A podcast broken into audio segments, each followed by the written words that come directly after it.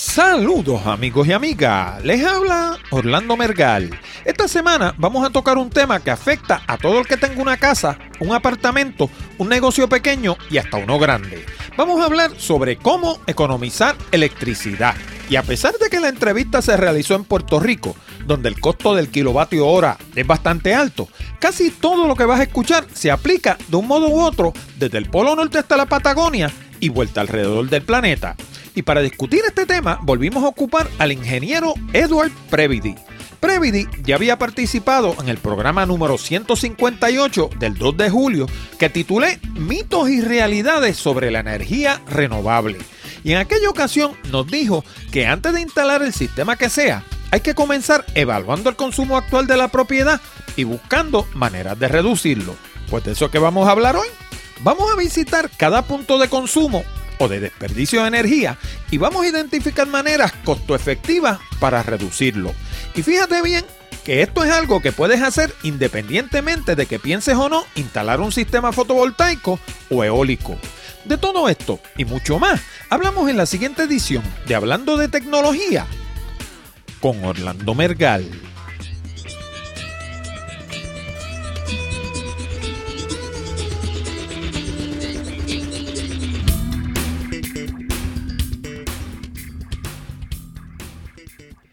Saludos nuevamente, amigos y amigas, y bienvenido al programa número 166 de Hablando de Tecnología. Con este que les habla, Orlando Mergal. Este programa llega a ti como una cortesía de Accurate Communications y de Audible. Descarga el libro que quieras en formato de audio, completamente gratis, y disfruta de un periodo de prueba gratuito de 30 días visitando www hablando de tecnología.com diagonal audible. Audible tiene sobre 180 mil títulos, incluyendo muchos en español, en formato MP3, que puedes escuchar en tu iPhone, iPad, Android, Kindle y hasta en tu computador de escritorio regular.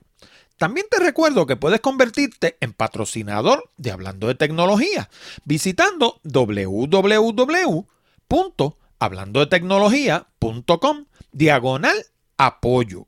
Eso te va a llevar directamente a nuestra página de Patreon, donde puedes autorizar una pequeña aportación mensual desde un dólar en adelante. Y si necesitas servicios de comunicación de excelencia para tu empresa, como redacción en inglés o en español, traducción, producción de video digital, colocación de subtítulos, fotografía digital, servicios de audio, páginas de internet, blogs, nuestro nuevo servicio de diseño de libros electrónicos o inclusive producir un programa como este. Llama a Accurate Communications al 787-750-0000 para una consulta o visítanos en la internet en www.accuratecommunications.com. Por último, si escuchas el programa directamente en la página de Hablando de Tecnología, no olvides el pequeño botón de Share Save que hay debajo del título de cada uno de nuestros programas. Si piensas que nuestro material es bueno y que le podría resultar interesante a otras personas, dale share y ayúdanos a multiplicar la audiencia de Hablando de Tecnología. Y ahora, sin más dilación, vamos al programa de la semana. Bueno, y el programa de Patreon, de hablando de tecnología, poquito a poco está empezando a coger impulso. Armando se acaba de convertir en nuestro segundo patrocinador. Un aplauso para Armando.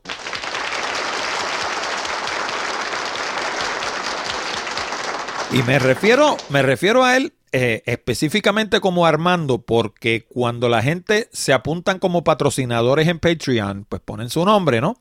En el caso de Armando, pues no puso su apellido.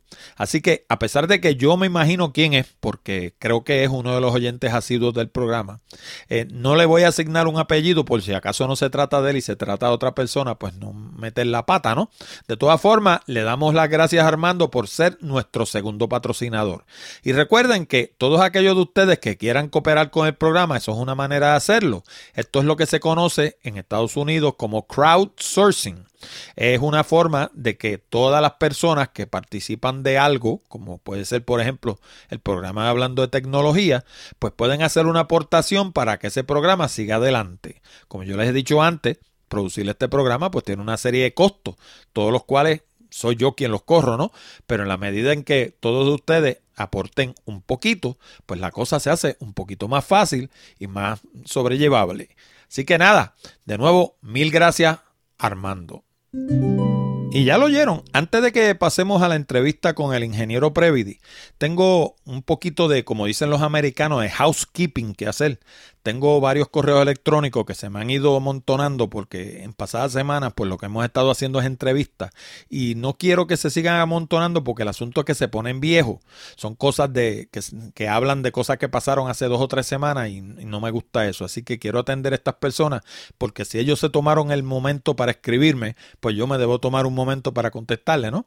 Eh, el primero de ellos nos llega de parte de un caballero que se llama Ismael Tapia Ventura. Y voy a tratar de leer este correo. Yo les advierto que yo no tiendo a escribir como escribe mucha de la juventud hoy en día, que utilizan letras en lugar de palabras, y me da un poquito de trabajo leerlo, así que si me turbo y me detengo, pues me van a perdonar. Dice de la siguiente forma, ¿qué onda? Bueno, pues aquí estoy otra vez. Oye, pues yo me la creí, porque me pone una M, ¿no? Yo me la creí. Entre paréntesis, tu saludo de amigos y amigas. Y con toda confianza quiero pedirte un favor. Antes quiero informarte que he terminado todos los podcasts de Hablando de Tecnología que hay hasta ahora. Ay, mi madre eso. Qué paciencia tienen algunos de ustedes. Bueno, no quiero preguntarte de alguno en especial porque no me los grabé, pero solo quiero decirte que los disfruté. Escucho bastantes podcasts y a diferencia tuya, trabajo dos horas de mi casa y tengo bastante tiempo para oír esto o leer que también, que también que me gusta mucho. Bueno, quiero pedirte por favor y gracias que me envíes a nombre mío un pequeño mensaje a tu audiencia. Yo no tengo la posibilidad de llegar a tanta gente como tú. Solo quiero decirle a las personas que escuchan y que gustan de, de hablando de tecnología que no sean tan pasivos. Yo sé que hay comentarios y donativos y like y share y demás, pero no puede ser que lleguen más mensajes criticando el podcast que felicitando a nuestro amigo Orlando por su esfuerzo y excelentes resultados. Y más ahora que el podcast ya es maduro y bien formado. Por favor, si te gusta este podcast, hazlo saber. Bueno, no te digo adiós, sino hasta luego. Felicidades por el éxito de tu programa y ya verás que más, que más, que dará más fruto. Y gracias por este esfuerzo. La verdad es que es muy bueno no, ser, no serás el mejor, como tú dices, hay muchísimos podcasts en la internet, muchos buenos, muchísimos malos, pero el tuyo es de los mejores. Ismael Tapia Ventura. Bueno, pues antes que todo, Ismael, muchas gracias por, tus elogios. Eh, pues yo trato de hacer el programa lo mejor que puedo, de acuerdo a mi capacidad y mis habilidades. Y pues estoy abierto a críticas positivas y negativas.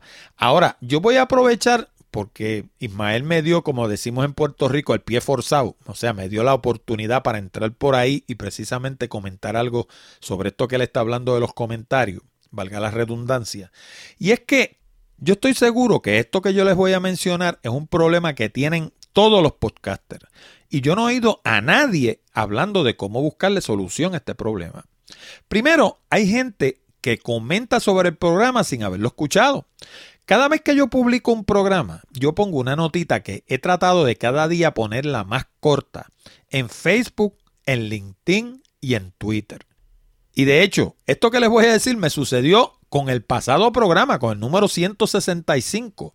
Hay gente que comenta como si hubieran escuchado el programa a base de las dos oraciones o las tres oraciones que yo estoy poniendo en Facebook, en LinkedIn y en Twitter.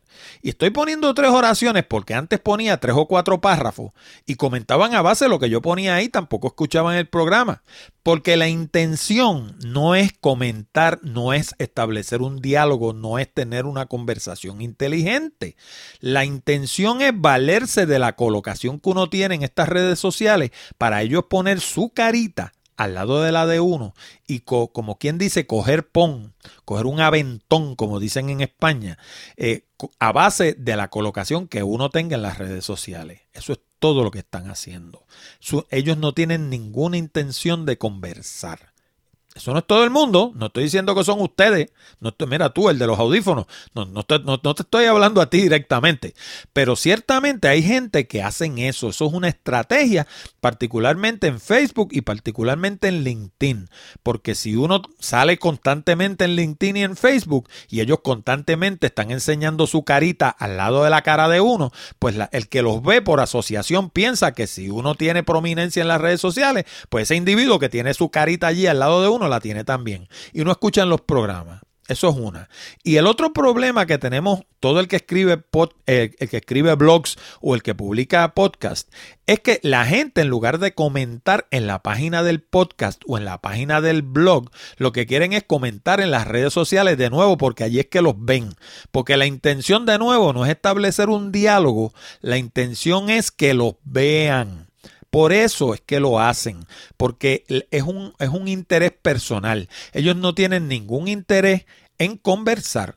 Ellos tienen interés en que los vean. Y donde los ven es en Facebook, en LinkedIn, en Twitter y en las otras redes sociales, que yo también estoy en algunas de ellas, pero no participo demasiado.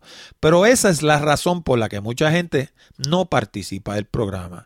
Y lo otro es que muchas de las personas que escuchan hablando de tecnología no visitan la página de hablando de tecnología, que eso es lo que da pie precisamente a que insertemos comerciales dentro del programa, porque van, digamos, a iTunes, a Stitcher, a Miro, a TuneIn, a qué sé yo, donde quiera que escuchen el podcast nuestro y lo escuchan a través de uno de estos agregadores y nunca visitan la página de Hablando de Tecnología.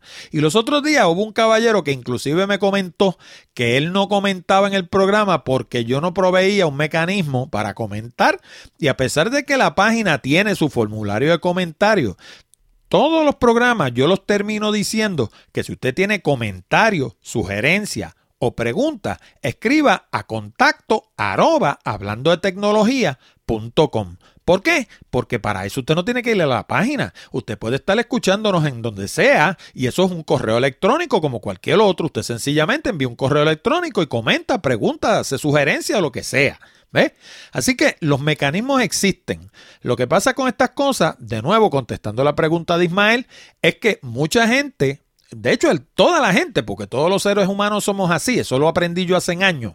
People do things for selfish reasons. La gente hace las cosas por razones propias, para beneficio propio. Y hay gente que lo hacen en mayor grado y hay gente que lo hacen en menor grado.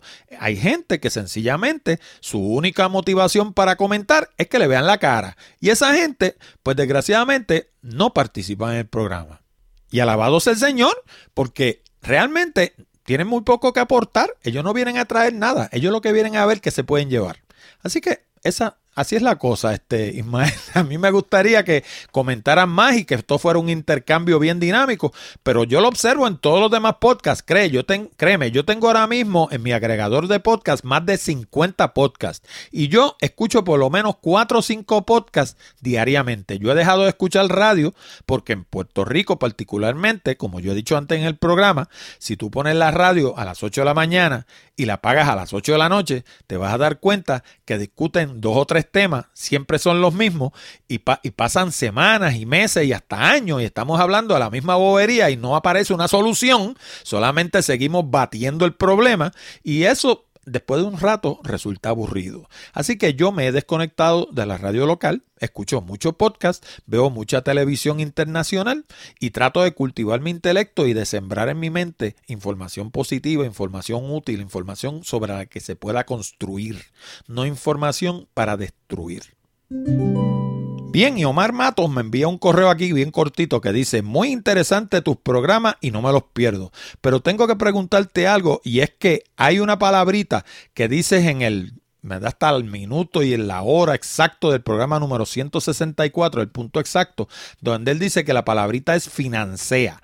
Creo que he escuchado financia y tengo la duda, ¿estoy correcto? Pues sí, estás correcto, es financia. Financia es un término de la calle, es un barbarismo, si vamos a ver, es una palabra que está mal dicha, pero que uno la escucha tantas veces dicha por ahí que se le tiende a pegar a uno y la repite hasta sin pensarlo. Error mío, no es financia, es financia. Así que Omar, tienes toda la razón.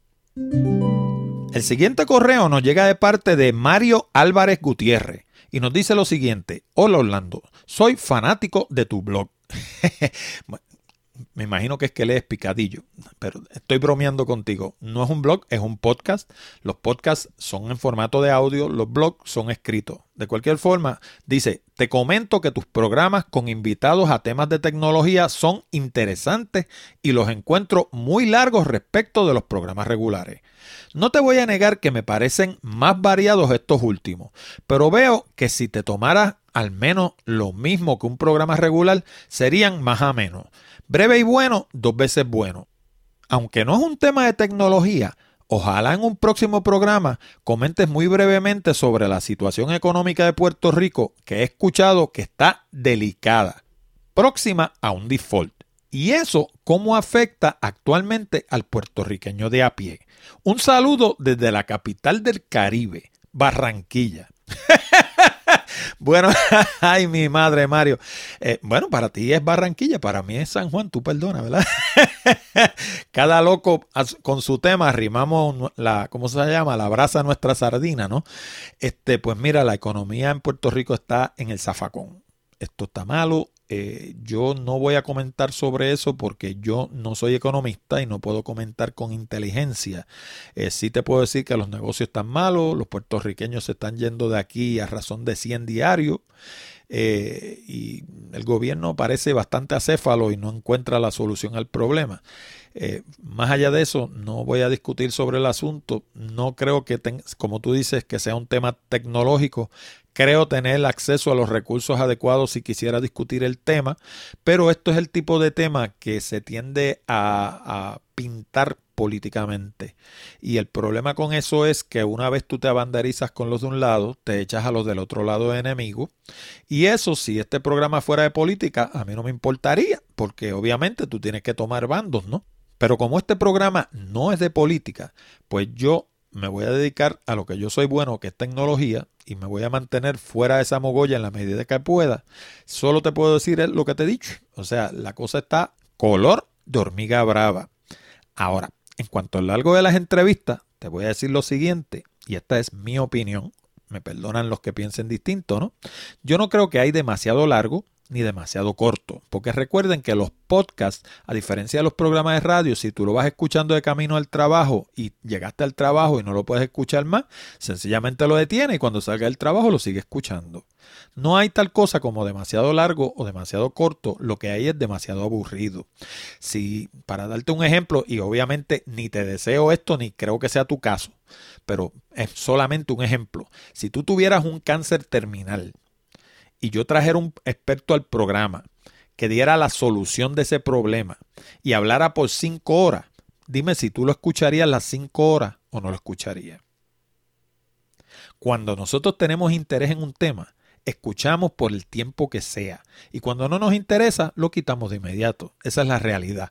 Así que yo no soy quien para decirle a uno de estos entrevistados, después que yo ocupo su tiempo, que, que, que no vamos a hablar más nada, ¿no? Yo tengo la opción de cortar una entrevista en dos como pude haber hecho, por ejemplo, con la del doctor Molinelli, que creo que hasta este momento lleva el récord de la más larga de todas, yo pude haber partido esa entrevista en dos, pero entonces lo que sucede es que si a ti te interesa ese tema y yo te pongo la mitad de la entrevista esta semana y la mitad la semana que viene, tú tienes que esperar una semana entera para terminar de escuchar esa entrevista. Pues yo prefiero ponerla completa y si llegaste al trabajo y no la pudiste terminar, pues la paga y cuando salga el trabajo la pones y escucha la otra mitad.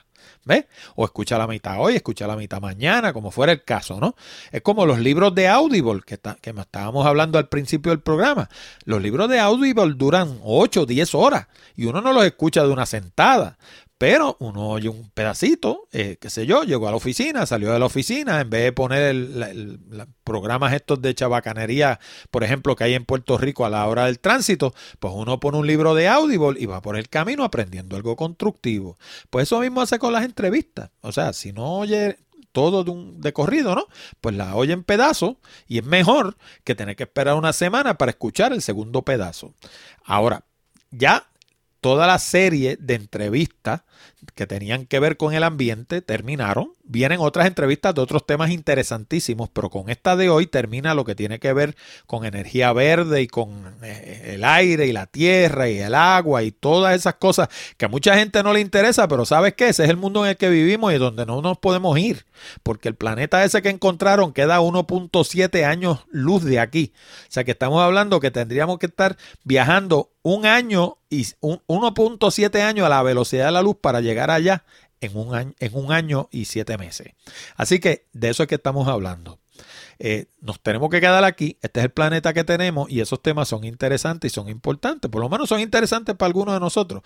Pero si te sirve de algún eh, este, aliciente, las entrevistas largas, por lo menos las que tienen que ver con el ambiente, terminan con esta de hoy, que casualmente es importante, como dije al comienzo, para todo el que vive en el planeta, porque a menos que a ustedes le encante gastar luz y pagar por una factura bien grandota, pues aquí en este programa de hoy va a aprender cómo economizar luz para pagarle una factura más pequeñita.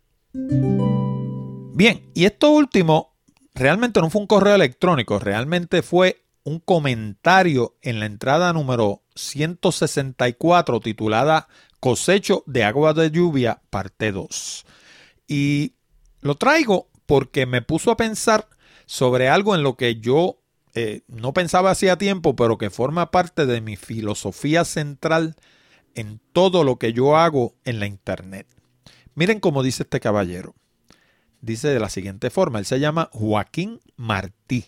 Me dice, me encanta el contenido de su podcast.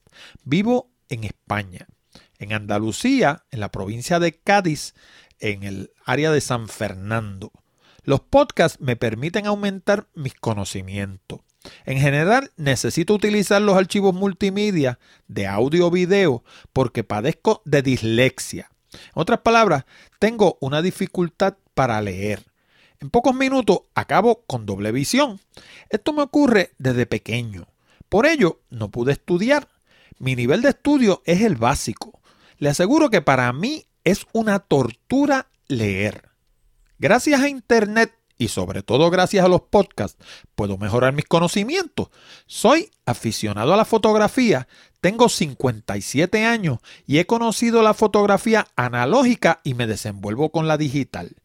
Los contenidos de sus podcasts los considero muy completos y pienso seguir escuchándolos y se los recomendaré a mis contactos. Un abrazo y muchas gracias por su dedicación. Y este comentario, yo obviamente lo aprobé de inmediato, ¿no? inclusive le contesté también unas palabras, ¿no?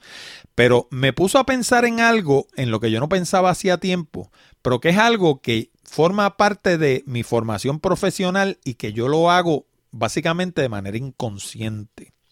Resulta que yo soy fanático de un libro que se llama Don't Make Me Think, no me hagas pensar, que lo escribió un caballero que se llama Steve Krug en el 2000, en el año 2000. Y este, este libro eh, tiene que ver con el diseño de páginas de Internet y aunque ustedes no lo crean, todavía hoy en día, en pleno 2015, habiendo evolucionado la Internet, todo lo que ha evolucionado, yo considero este libro la Biblia de cómo se produce una buena página de Internet. Este libro no tiene nada que ver con diseño, a pesar de que te dice cómo debe ir organizada básicamente la información en una página de Internet, con lo que tiene que ver es con una filosofía.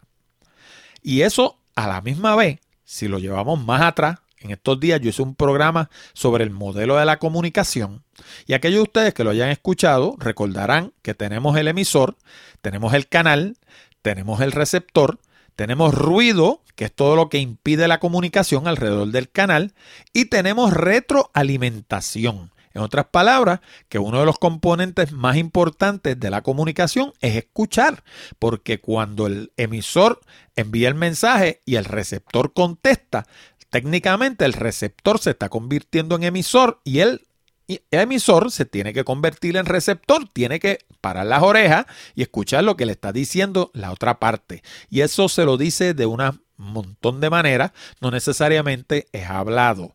Muchas veces hasta el silencio, como le dije yo a una persona hace cerca de un año, el silencio también es información. O sea, cuando no nos dicen nada, muchas veces nos están diciendo mucho más que cuando nos lo dicen. Así que siguiendo esa filosofía del libro Don't Make Me Think, yo me puse a pensar que hablando de tecnología, si ustedes miran la página de Hablando de Tecnología, esa página tiene un montón de tecnología, valga la redundancia, detrás de esa cara sencilla y limpia que presenta. Esa página es súper compleja, tiene un montón de software montado que hace un montón de funciones, pero toda esa complejidad que tiene en la trastienda su función es que por la parte de al frente luzca lo más sencilla posible, que la persona que llegue ahí reciba la información sin pasar trabajo. Don't make me think, no me hagas pensar. Y esa página, por ejemplo, cuando yo la desarrollé, una de las cosas que tomé en consideración fue lo que se conoce como la accesibilidad.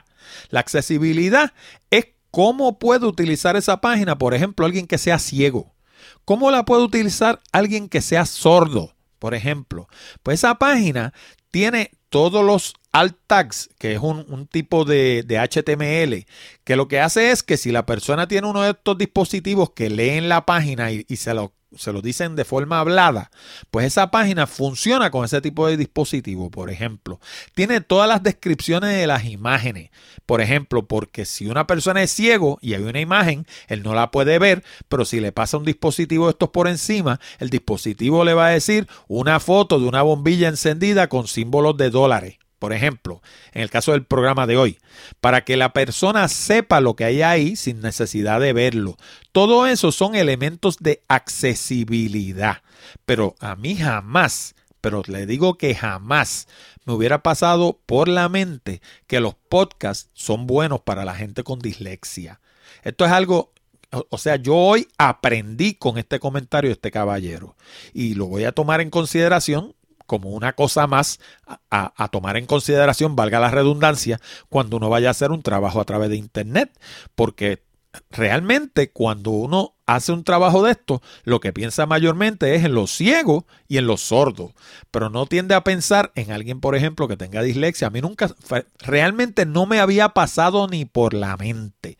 Y cuando él me dijo que él estaba aprendiendo con los podcasts míos, porque obviamente un podcast no le causa problema a un disléxico, porque no, tiene nada que, que, ver con si ve las cosas al derecho o las ve juntas o las ve distorsionadas o lo que sea. Yo realmente el problema de los disléxicos lo conozco por no soy experto en eso, así que sé que tienen problemas, hay una oración, por ejemplo, un número bien largo y como que no son capaces de, de discernir bien el orden de cómo están las cosas, ¿no? Pues Obviamente, una cosa que es hablada, pues no le causa ningún problema a una persona así. Así que yo me alegro un millón de que nosotros podamos ser de servicio para gente que tiene este tipo de, de, problemas, porque yo realmente le digo que no me había pasado ni por la mente. Así que como le digo, todos los días uno hace estas cosas tratando de compartir conocimiento con la gente, pero créanme, uno también aprende haciendo estas cosas. Bien, y lo próximo es la entrevista con el ingeniero Previdi, pero antes de eso quiero recordarle que aquellos de ustedes que sean nuevos al programa y que quieran aprender a sacarle el máximo a su teléfono residencial, comercial o móvil, pueden ir a hablando de tecnología.com diagonal teléfono y ahí van a encontrar un formulario donde pueden descargar nuestro libro de los 101 consejos para el uso efectivo del teléfono. Muchas veces tendemos a pensar en el teléfono como una cosa así media antigua, ¿verdad? Que, que, sé yo, que imagínense, eso solo inventó Graham Bell por allá a, principios del siglo XX o finales del XIX. Yo ahora mismo no me acuerdo bien. De cualquier forma, es algo que, pues, No, es la no es lo último en la tecnología, ¿no? Pero ¿saben qué? Todavía hoy por hoy, en pleno siglo XXI, hay más teléfonos que computadoras y aprender a usar ese aparatito de la mejor manera posible es útil para todo el mundo. Así que en ese libro encuentras 101 consejos para sacarle mayor partido a ese teléfono que llevas encima, el que tienes en tu escritorio o el que dejaste en tu casa esta mañana cuando saliste a trabajar. Así que vete descárgalo en hablando de tecnología.com diagonal teléfono. Y ahora vamos a ir a la entrevista con el ingeniero Previdi. Bien amigos, nos encontramos en la mañana de hoy en la oficina del, ingeniero Eduardo Previdi en el viejo San Juan y en esta ocasión vamos a estar hablando de un tema que le interesará muchísimo a toda la audiencia y es cómo economizar energía eléctrica. La vez anterior, el 2 de julio del 2015, hablamos con el ingeniero Previdi sobre los mitos y realidades sobre la energía renovable. Más bien hablando de cómo instalar celdas solares, cómo instalar eh, generadores eólicos y qué cosas de las que se dice eran ciertas y cuáles pues no eran tan ciertas nada. Y dentro de aquella conversación surgió que antes de uno instalar nada, lo primero que uno hace es un inventario de lo que uno está gastando para lograrlo bajar al máximo antes de hacer la inversión en, equipos solares, porque en la medida en que uno baja el consumo, pues no tiene que instalar un equipo tan grande y gasta menos dinero. Así que esa va a ser la temática del programa de hoy, así que bienvenido al programa Ingeniero Previdi. Gracias, eh, Orlando, por invitarme otra vez. Eh, vamos a arrancar hablando de cuánta energía gasta una residencia promedio o un negocio promedio en Puerto Rico.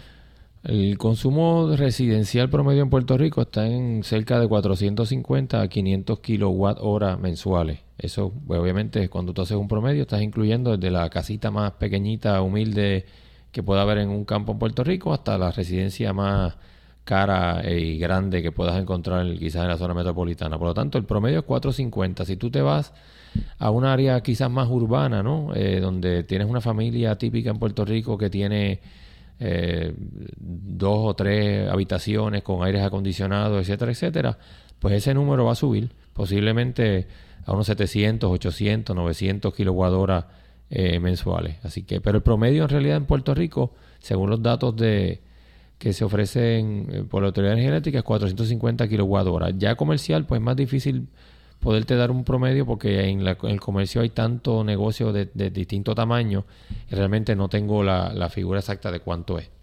Eh, eso traducido a dinero, a, los costos de hoy en día, más o menos de qué estamos hablando. Bueno, en este momento estamos viviendo un momento de costo bajo histórico porque la baja en el costo del barril de petróleo, pues ha permitido que el famoso ajuste por combustible haya este, hecho que la factura haya bajado mucho. Eso lo habrán notado en los, últimos dos meses particularmente. Si vamos a, ver una casa que digamos que consume 800 kWh mensual, pues eso está representando ahora mismo como unos 160, 170 dólares en la factura de luz, que Posiblemente hace año y medio, dos años atrás, estábamos hablando que era unos 225 o algo así. O sea que, que ha habido recientemente una baja sustancial en el costo energético por la baja en el, en el petróleo. En Puerto Rico se da un fenómeno que yo no estoy tan seguro que se dé en otros países.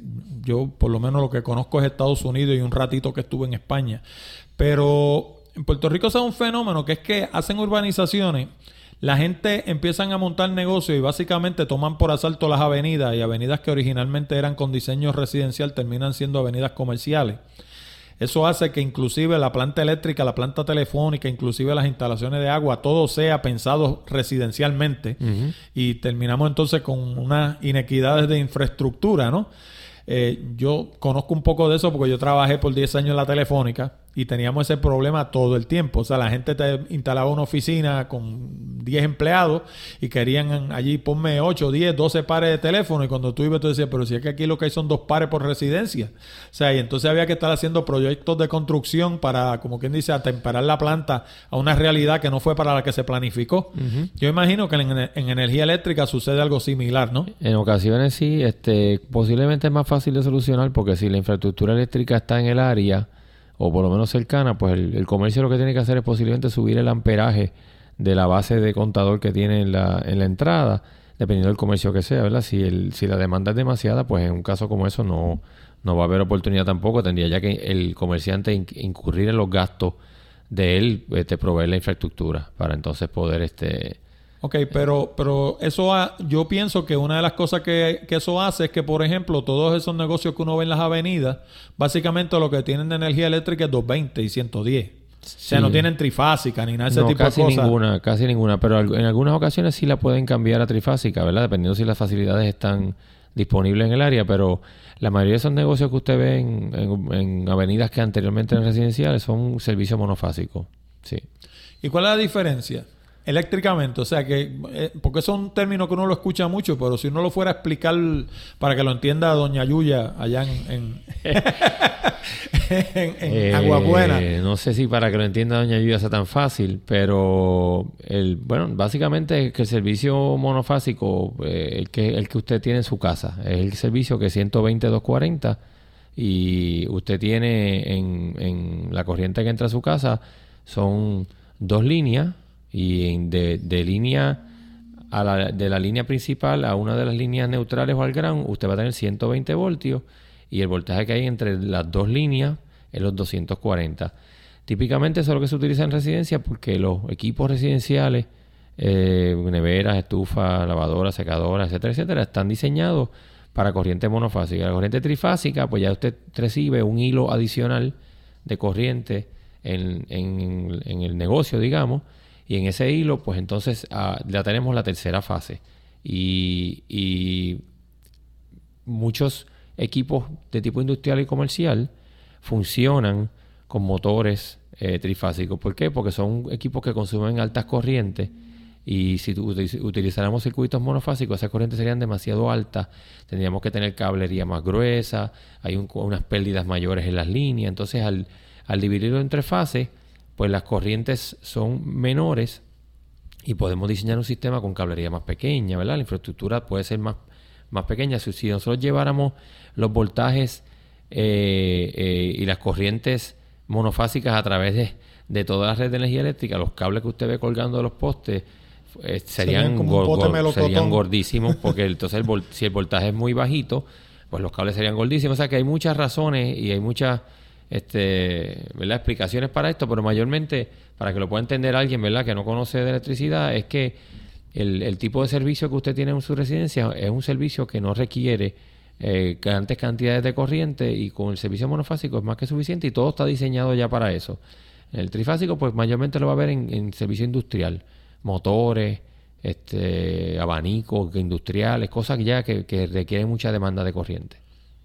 Por eso, pero entonces, volviendo al ejemplo que hablábamos ahorita de las avenidas, yo llego de momento a una avenida esta que lo que había era 110 y 220 y pongo una imprenta, por ejemplo, que yo sé que muchas muchas muchas prensas usan electricidad trifásica, eso lo pueden sacar de la planta externa que se puso para, para... Lo pueden sacar muchas veces de las mismas líneas, porque las líneas que tienen energía eléctrica tú las puedes convertir, lo que pasa es que cuando ellos la convierten hacia la casa, la convierte con un transformador que lo que te va a dar es monofásico en la casa, pero ellos tienen en muchos sitios, ¿verdad? Hay sitios que quizás se les hace más difícil, pero tienen forma de, de sacar una línea trifásica de ahí. De donde mismo sacas la monofásica 240, puedes sacar una trifásica también en, la mayoría de las ocasiones.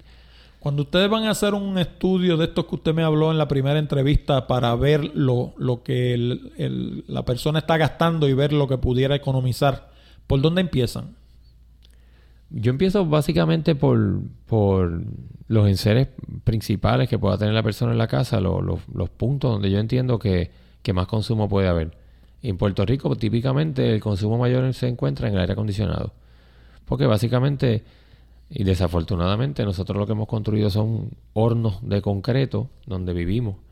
Son pequeños hornitos cogiendo el sol todo el día con un techo este, plano, Bajito. eh, bajito, que tienes una ra- irradiación de, de esa, de, ese, de, ese, de esa torta de hormigón encima tuyo cuando llegas a la casa por la tarde.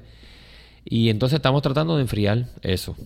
Así que cuando tratamos de enfriar eso, eso es lo que más nosotros nos consume energía. De igual forma, pues consume mucha energía cuando estamos calentando, utilizando resistencias eléctricas. ¿Cómo calentamos? Cuando estamos usando una estufa eléctrica, estamos usando una secadora de ropa o un calentador de agua. Así que esas son las dos maneras, las dos, puntos que yo primero miro en un, en un sitio, ¿no? Este es la- el aire acondicionado y lo que se esté usando para calentar. Porque calentar es posiblemente el, el uso más y más este ineficiente de la energía eléctrica. Porque usted está convirtiendo una energía en la planta generatriz, que era un combustible fósil, lo está convirtiendo a fuego para que ese fuego caliente agua, que esa agua se convierta en vapor, que ese vapor mueva una turbina, que esa turbina mueva un generador y ese generador le manda la corriente por las líneas que después se transforma en varias subestaciones hasta que llegue a su casa. Imagínese toda la pérdida que tiene todo eso en esa cadena que entiendo que más o menos como un 30% de eficiencia cuando viene a llegar a su casa desde que quemó el petróleo en la generatriz. Y después usted coge esa energía eléctrica para volver a convertirla en calor. No hace sentido. No hace sentido. Por eso que lo que más sentido hace quizás es que el calor usted lo convierta directo del combustible fósil. Si lo va a usar, y en este caso, pues el, el ejemplo sería el gas propano, ¿verdad? Que es lo que muchas personas tenemos en nuestras casas para, para las estufas y demás. Pues, pues por eso es que el, el utilizar energía eléctrica para calentar es sumamente ineficiente, ¿verdad? O sea que de las dos cosas, de los acondicionadores de aire y las cosas que lo- en lo- los casos en los que la usamos para producir calor, son los que más que consumen. eh, claro, pero el de producir calor, eh, si vamos a ver, es, es- es el más torpe de los dos. Es el más ineficiente de los dos Sí. porque estamos, estamos produciendo calor, que fue lo que hicimos al principio.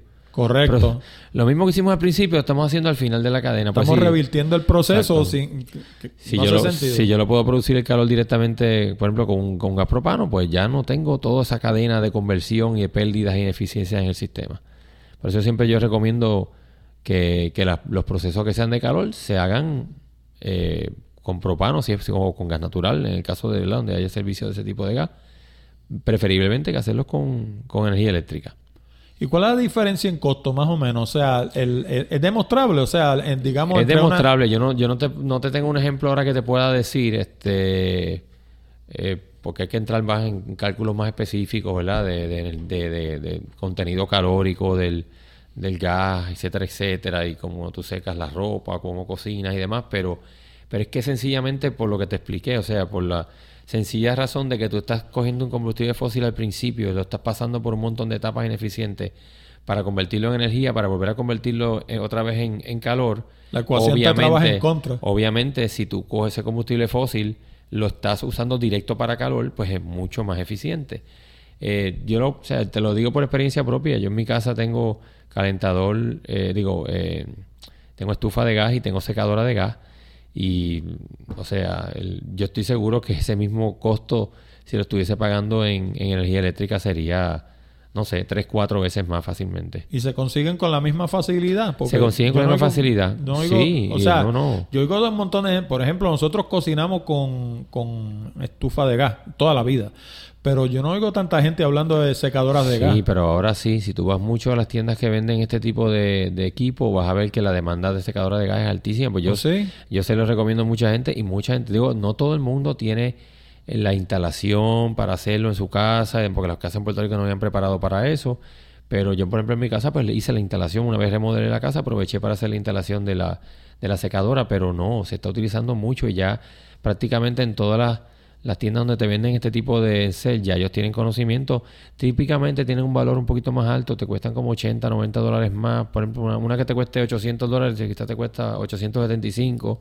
Pero se Eh, lo va a sacar en Pero se lo economía. vas a sacar en, en nada, eh, pero, pero, pero rápidamente. O sea, con un tanque de gas de estos típicos de 25 galones, que son los que llaman de, de, de 100 Ajá. libras, este, yo a veces estoy varios meses, o sea, con el, con el consumo de Y dándole, dándole duro.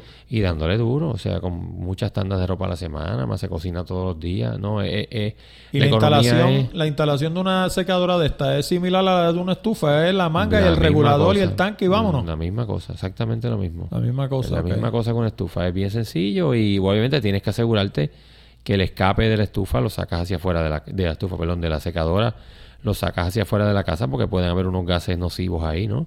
No puedes dejar ese esa salida de la secadora dentro de la casa, que como quiera, aunque sea eléctrica, no es buena idea dejarla adentro porque estás calentando la casa de vicio, pero Ajá. este es importante, ¿verdad? En estos casos de que la saques fuera de la casa por, para no, no contaminar la casa con monóxido de carbono.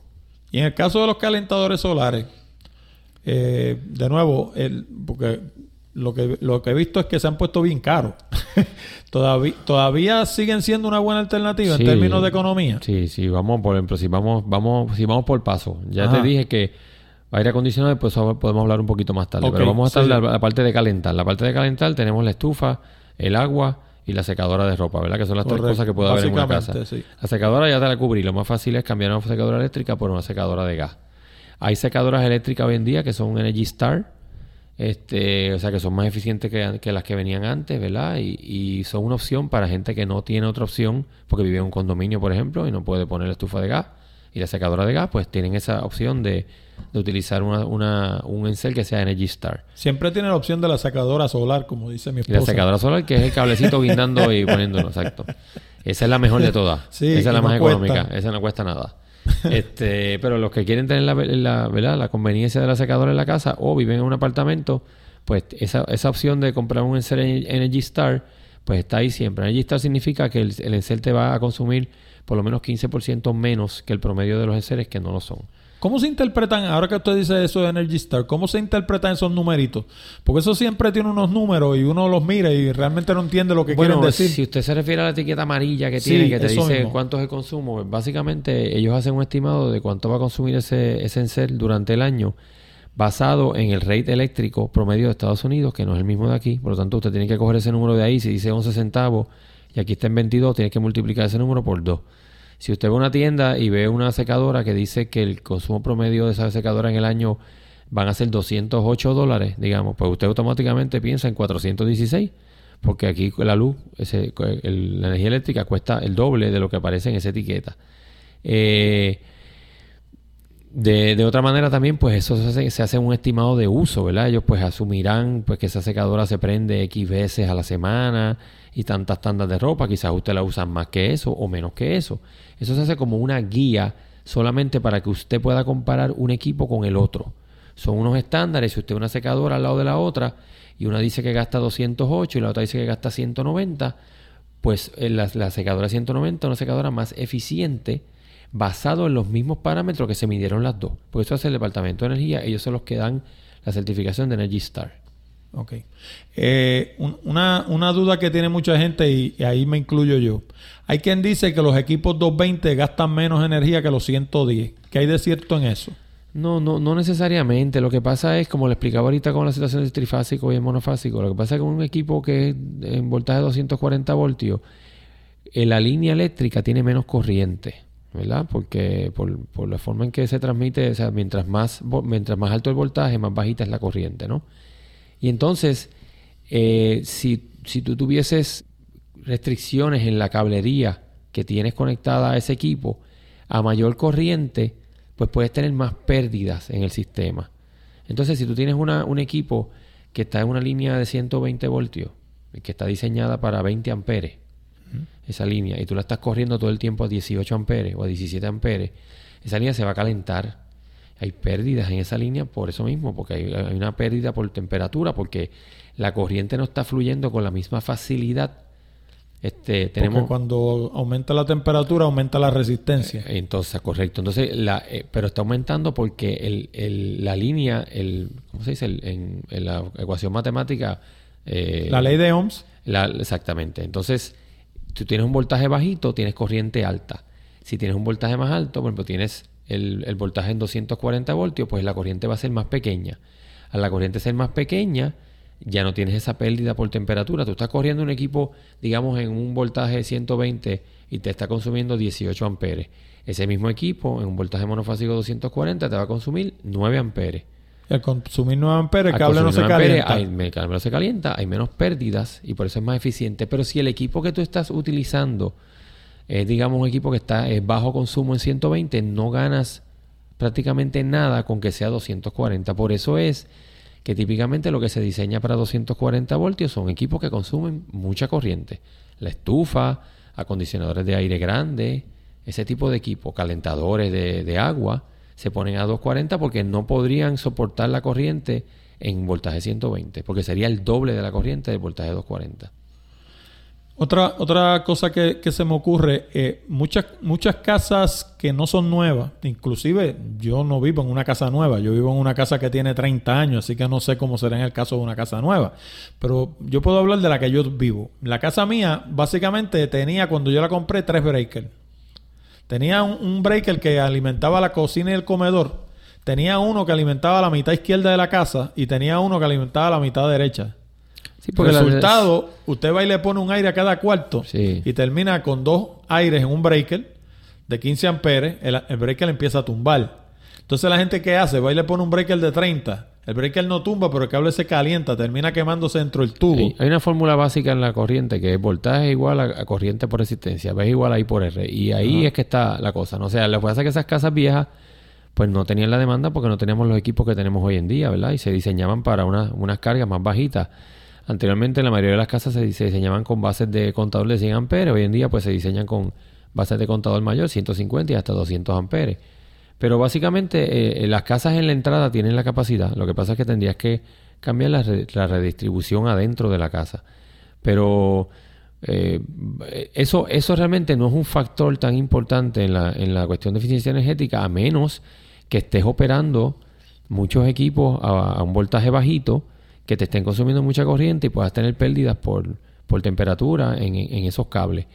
Eh, pero no es típicamente lo, lo que sucede. Ya la mayoría de los equipos que son de alto consumo eléctrico, pues te vienen de voltaje 240 en lugar de 120. Vamos a hablar un poquito entonces de los aires, porque dijimos que gastamos la mayoría de nuestra corriente o enfriando cosas o calentando cosas. Pues vamos a hablar ahora de cuando enfriamos cosas. Se me quedó una. Ok, pues seguimos el calentando el calentador cosas. solar. Que Ok, me hablaste. la solar. pregunta y nos desviamos un poquito de la contestación. Que de hecho hay algunos, como el mío, que tiene un cable que si se te dan tres días de eso, que está el cielo negro, tú vas y lo enchufas y funciona también. Bueno, exacto. Todos los que los calentadores en Puerto Rico tienen que instalarse con una resistencia eléctrica dentro del calentador porque DACO creo que le exige eso a, lo- a los instaladores. Lo importante es que si usted instala un calentador solar con una de esas resistencias, asegúrese que la tenga en un interruptor para que lo pueda apagar. Sí. Porque si no, va a prender automáticamente cuando la temperatura baja y le va a gastar más que el calentador de tanque.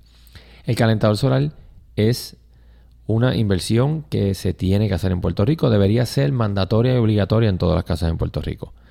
Eh, no importa, eh, hay- sí, están más caros algunos de ellos, algunas marcas, pero todavía se consiguen calentadores solares por 1.400, 1.500 dólares instalados en su casa de 80 galones y dos, y dos celdas y dos placas solares sin ningún problema. Hay unas marcas que son más caras, que marcas que son más baratas, pero el calentador solar debería ser una obligación en todas las residencias en las casas en Puerto Rico porque se cae de la mata, como dice, es el mango bajito. O sea, nosotros tenemos sol todo el día y esos calentadores en cuestión de minutos, horas, te calientan los 80 galones que tienes en el tanque. Eh, el costo lo vas a recuperar típicamente, según estimados que yo he hecho, en aproximadamente 3 años. El costo de un calentador de 3 años a 4 años, dependiendo de lo que te cueste originalmente. Pero lo vas a recuperar y un calentador que tú le des mantenimiento, que simplemente significa que cada cierto tiempo le hagas un flush y le vacíes la, tubería, ¿verdad? Y le, pases agua limpia para que no... Eso tiene abajo unas válvulas para hacerse, siempre las tiene, las trae de fábrica. Que le hagas eso, qué sé yo, este, una vez al año, limpies tu tanque para que no el sedimento no se mantenga en el fondo y te pueda podrir el tanque. Y ahora vienen algunos hasta con tanque de acero inoxidable, pero como quiera que sea, se recomienda mantenimiento. Te puede durar 15 años, te puede durar 20 años. O sea que si tú lo pagaste en 3 años, 4 años, de ahí para abajo, es agua caliente gratis. Y aún así lo que se daña es el tanque. Porque mi mamá tiene uno que tiene como 25 años. Correcto, pero Porque las placas no se dañan. Pero el tanque se daña por falta de mantenimiento, porque nunca se le, nunca se le dio un flush, nunca se, se recicló el agua y seguramente el sedimento se quedó en el fondo y lo, lo pudrió. Y ahora vienen tanques con pro- protección para que eso no pase. Así que eh, la realidad es que eso es una inversión que, como dicen en, en inglés, eso es un no-brainer. O sea, eso no se debe ni pensar. Todo el mundo que tenga espacio en su techo para un calentador solar lo debe tener. Ok. ya Eh, con eso cubrimos las tres cosas que calientan. ¿Cómo compara, ¿Cómo compara, por ejemplo, el consumo, que a mí, dicho sea de paso, le voy a decir por en- de entrada que a mí no me gustan, pero, pero tengo que trabajar de abogado del diablo. ¿Cómo compara el consumo de energía eléctrica, que es ninguno, eh, pero tiene su costo a, a- a la misma vez el, el calentador solar, porque tengo que poner allí 1.500 o 1.800 pesos para comprarlo, dependiendo si compro el bien chuching o compro Sí. uno más económico, ¿no? Ajá. Pero tengo que poner unos chavitos allí. ¿Cómo compara eso con lo que me gastaría, digamos, un calentador de línea? De línea, pues yo, en, una, en unos seminarios que yo ofrezco, hago ese- específicamente esa comparación. El calentador de línea, mucha gente lo tiene como una alternativa al calentador de tanque, pensando que, ¿verdad? que va a gastar menos porque solamente gasta cuando lo prende, ¿verdad? Cuando Correcto. utilizas el agua. Pero eso es un arma de doble filo porque el calentador de tanque, si usted lo mantiene en un interruptor y solamente lo prende por unos minutos, ya usted está haciendo lo mismo, está controlando el tiempo que lo está usando. Y digamos, usted tiene un calentador de tanque y lo prende por 20 minutos para que caliente el agua y con eso se bañó todo el mundo en la casa, pues ya usted sabe, puede calcular exactamente cuánto gastó. Porque ese calentador de tanque tiene una resistencia adentro que puede ser de 5 kilowatts, puede ser de 7 kilowatts. Usted multiplica eso por los minutos que lo utilizó y ya sabe cuántos kilowatt hora gastó durante el día con ese calentador de tanque. Con el calentador de línea es igual. Yo tengo 7.2 kilos en un calentador de línea típico para una casa completa en Puerto Rico. Y si usted utilizó ese calentador por una hora en el día, usted gastó 7.2 kilowatts hora en el día. Así que el problema con el calentador de línea es que una vez usted abre ese- esa llave de agua caliente, automáticamente ese calentador prendió. Y muchas veces nos pasa que abrimos una llave de un lavamano en un segundo piso, la abrimos de agua caliente y cuánto tarda en llegar esa agua caliente al segundo piso, un montón. Toda esa agua que se metió en esa tubería se perdió en el camino y todo ese tiempo ese calentador estuvo prendido. Así que cuando yo hago el análisis, yo hago un análisis bastante sencillo. Yo estimo, bueno, pues una persona que, que utiliza un calentador de línea, una familia con dos hijos, y cada uno tiene, se da una ducha, ¿verdad? Al día, yo promedio un tiempo más o menos, digo, bueno, pues el promedio de los cuatro estuvieron 10 minutos bañándose cada uno, pues fueron 40 minutos en total que se utilizó ese calentador de línea. Y otros usos como los del fregadero, si la persona tiene lavadora de platos, si lo utiliza por alguna razón en un lavamano o algo así para cuando se va a afeitar o lo que sea, pues le podemos decir que lo usaron 50 minutos durante el día. Yo puedo sacar que esos 50 minutos los multiplico por los 7.2 kilowatts que tiene la resistencia que está dentro del calentador y puedo determinar cuántos kilowatt hora utilizaron. De ese mismo número que yo con, yo estimo que se que fue el costo de calentar agua en una resistencia promedio en una residencia promedio en Puerto Rico, es que yo le doy a usted el número de que un calentador solar se paga más o menos en tres años y medio. Y le voy a decir ahora más o menos cuánto es, pues lo tengo aquí en una presentación y lo voy a buscar por aquí ahora mismo. En el caso del, del, del calentador solar, un calentador de 7.2 kilos, más o menos le va a consumir anualmente unos 450 a 500 dólares anuales, Ese es el de línea. el de línea, anuales en, en calentar el agua. Pues si usted divide, vamos a decir que un calentador solo lo consigue en 2 mil dólares y le cuesta casi 500 calentar el agua, pues... Lo pagó en cuatro lo años. pagó en cuatro años. O sea que como quiera, el de línea tampoco es gran negocio. como quiera el de línea no es gran negocio, es si usted controla el uso del de línea bien controlado, posiblemente es mejor que el de tanque si el de tanque lo tiene descontrolado, como le digo otra vez, si el de tanque usted lo controla con un timer y usted dice, pues yo lo voy a prender media hora todos los días, ya usted sabe, porque no eso es matemáticas, la resistencia prendió por media hora y si es de 5 kilos, son 2.5 kilos. De hecho, nosotros, nosotros originalmente teníamos uno de tanque y lo que hicimos fue que le pusimos un interruptor, lo que le llaman Correcto. double pole, double throw, Sí, sí. Que, que tiene doble pata Sí, para, que, es 240. para que me apague los dos, los dos positivos. correcto. Porque un electricista me enseñó hace muchos años atrás que los breakers no son switches. No son switches, ¿no? Me, me dijo, tú coges de apagar un breaker y prenderlo. Se Cada vez que te daña. vaya a bañar, vas Se a dañar el breaker. Se Entonces vas a ir a tener que ir a gastar 50 o Sí. 60 pesos en el breaker. Mejor gástate 10 en un switch, se lo pones Sí. en la línea y ese no se va a dañar. Correcto. Así que le pusimos un switch y lo prendíamos solamente cuando nos íbamos a bañar. Pero luego de eso pusimos en una ocasión uno de línea. Y entonces lo que no me gustaba del de, del de línea era que o te quemabas o te bañabas con agua fría. O sea, controlar un calentador de línea es un caso. Sí, vienen unos que tienen controles de temperatura y demás, son más costosos, este, pero vienen también así. Lo que pasa es que la realidad es que, que en ambos casos tienes una resistencia calentando agua y lo más eficiente es que, la que tengas al sol calentando el agua. Así que este, el calentador de línea es una opción siempre y cuando se use controladamente, pero sabe que cada vez que abra esa llave de agua caliente, aunque quizás nunca le llegue el agua porque usted la cerró antes de que le llegara el agua, el calentador prendió y tiene que tener eso consciente. Estuvo prendido por ese tiempo. Volvemos entonces a los acondicionadores. Vamos a los aires aire. ahora, sí. Este, la mayoría de la gente eh, tienen lo que le llaman aire de ventana. Sí. Yo soy uno que tengo aires de ventana. No los tengo montados en ventana. Yo a cada uno le hice un marco de madera y lo empotré en la pared. Eh, porque a mí no me gusta romper las ventanas ni nada de ese tipo de cosas. Yo soy de la idea de que el día que ese aire no, no funcione ahí, hago un marco distinto, vuelvo y lo pongo. Y el aire, de hecho, lo he hecho ya varias veces. Cambio el marco, el aire, el aire como quiera acaba en el roto y no tengo que alterar ni ventanas ni nada. Tengo un boquete en cada pared de, de- de los cuartos, ¿no? Con, con una jaula de reja por fuera. Pero lo primero que tengo entendido es que los aires de ventana son más ineficientes que los mini split. Típicamente sí. Este, el- los aires acondicionados, básicamente su eficiencia eh, estriba en varias cosas, ¿no? Los, los aires convencionales, ¿verdad? Los que no son tipo inverter, la eficiencia estriba muchas veces en cuán eficiente es ese aire en hacer el intercambio de calor, o sea, en eliminar ese aire, ese aire caliente, intercambiarlo, y eso lo intercambia en, el, en la unidad, en lo que se llama el condensing unit, el condensador, Ajá. que es la parte que está fuera de la casa, ¿verdad? Correcto. En un aire de ventana, o un aire este tipo, tipo de pared como el que usted tiene, este es el espacio disponible para, para poner un condensador de tamaño más grande, pues está limitado Por el cajón. por, por el cajón. Por lo tanto, pues el, intercambio de calor en ese aire es más ineficiente que en uno que usted puede tener separado y tenerlo mejor ventilado, etcétera, etcétera. Por lo tanto, típicamente un aire de ventana va a ser más ineficiente, pero no necesariamente siempre es así. O sea, puede conseguir un aire tipo split que sea tan eficiente o tan ineficiente como uno de ventana, porque bien, se puede conseguir ambas cosas. Lo que pasa es que lo que se está, lo que se ha puesto, ¿verdad? Más, más en, moda y, lo que está haciendo la gente ahora mayormente es que cuando pasan de un aire de de ventana, entonces se mueven a un aire tipo split que, que son de tipo inverter, lo que se llama inverter, que no es otra cosa que es que el compresor de ese aire acondicionado no es como el compresor típico del aire convencional que está prendido o está apagado según la demanda de, de temperatura que requiere el aire. En el caso del, del- del aire acondicionado inverter, ese compresor varía su velocidad, pero no se prende y se apaga.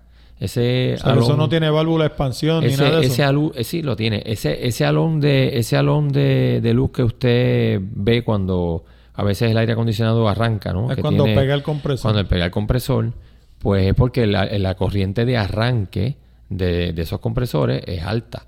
Y ahí es que consumen. Bueno, ahí y mientras, y mientras opera también, porque todo el tiempo el compresor de un aire convencional está funcionando a toda velocidad. No hay velocidades intermedias, a toda velocidad. Entonces, el aire inverter tiene lo que se conoce, se conoce en inglés como un Variable Frequency Drive, que es un aparato que, que varía la frecuencia de ese motor, porque el compresor no es otra cosa que, que un motor, ¿no? y, y varía la frecuencia de ese compresor para bajar su velocidad cuando no es necesario estar enfriando a toda capacidad. O sea, por eso usted prende un aire que es tipo inverter y al principio, que el- cuarto está caliente, ese aire va a estar trabajando posiblemente a toda su capacidad, como si fuese un aire convencional. La diferencia es que cuando el cuarto ya se va llegando a temperatura, que es la, que usted le puso en el set point del aire, pues entonces ese compresor empieza a bajar la velocidad. A bajar la velocidad. Y lo que pasa es que en, los- en los motores, cuando usted baja la velocidad de un motor a la mitad, el motor hace la mitad del trabajo, pero consume una octava parte de la corriente. Oh, qué bien. Y eso es exponencialmente de esa manera. O sea que si usted hace, usted baja eh, la velocidad a un tercio, usted baja el trabajo del motor a un tercio, pero la corriente la baja a un 27 porque es la fórmula es 1 sobre la fracción que sea al cubo. Si usted bajó 1 un tercio, 1 sobre 3 al cubo es 27. O sea que si usted coge un motor que está corriendo a 3000 revoluciones, en su, en su punto máximo y lo pone a correr a 1000 y ese motor a 3000 revoluciones consumía 3000 watts, no va a bajar a 1000 watts, no baja proporcionalmente con las revoluciones, baja a 3000 entre 27, que es ciento y pico de watts.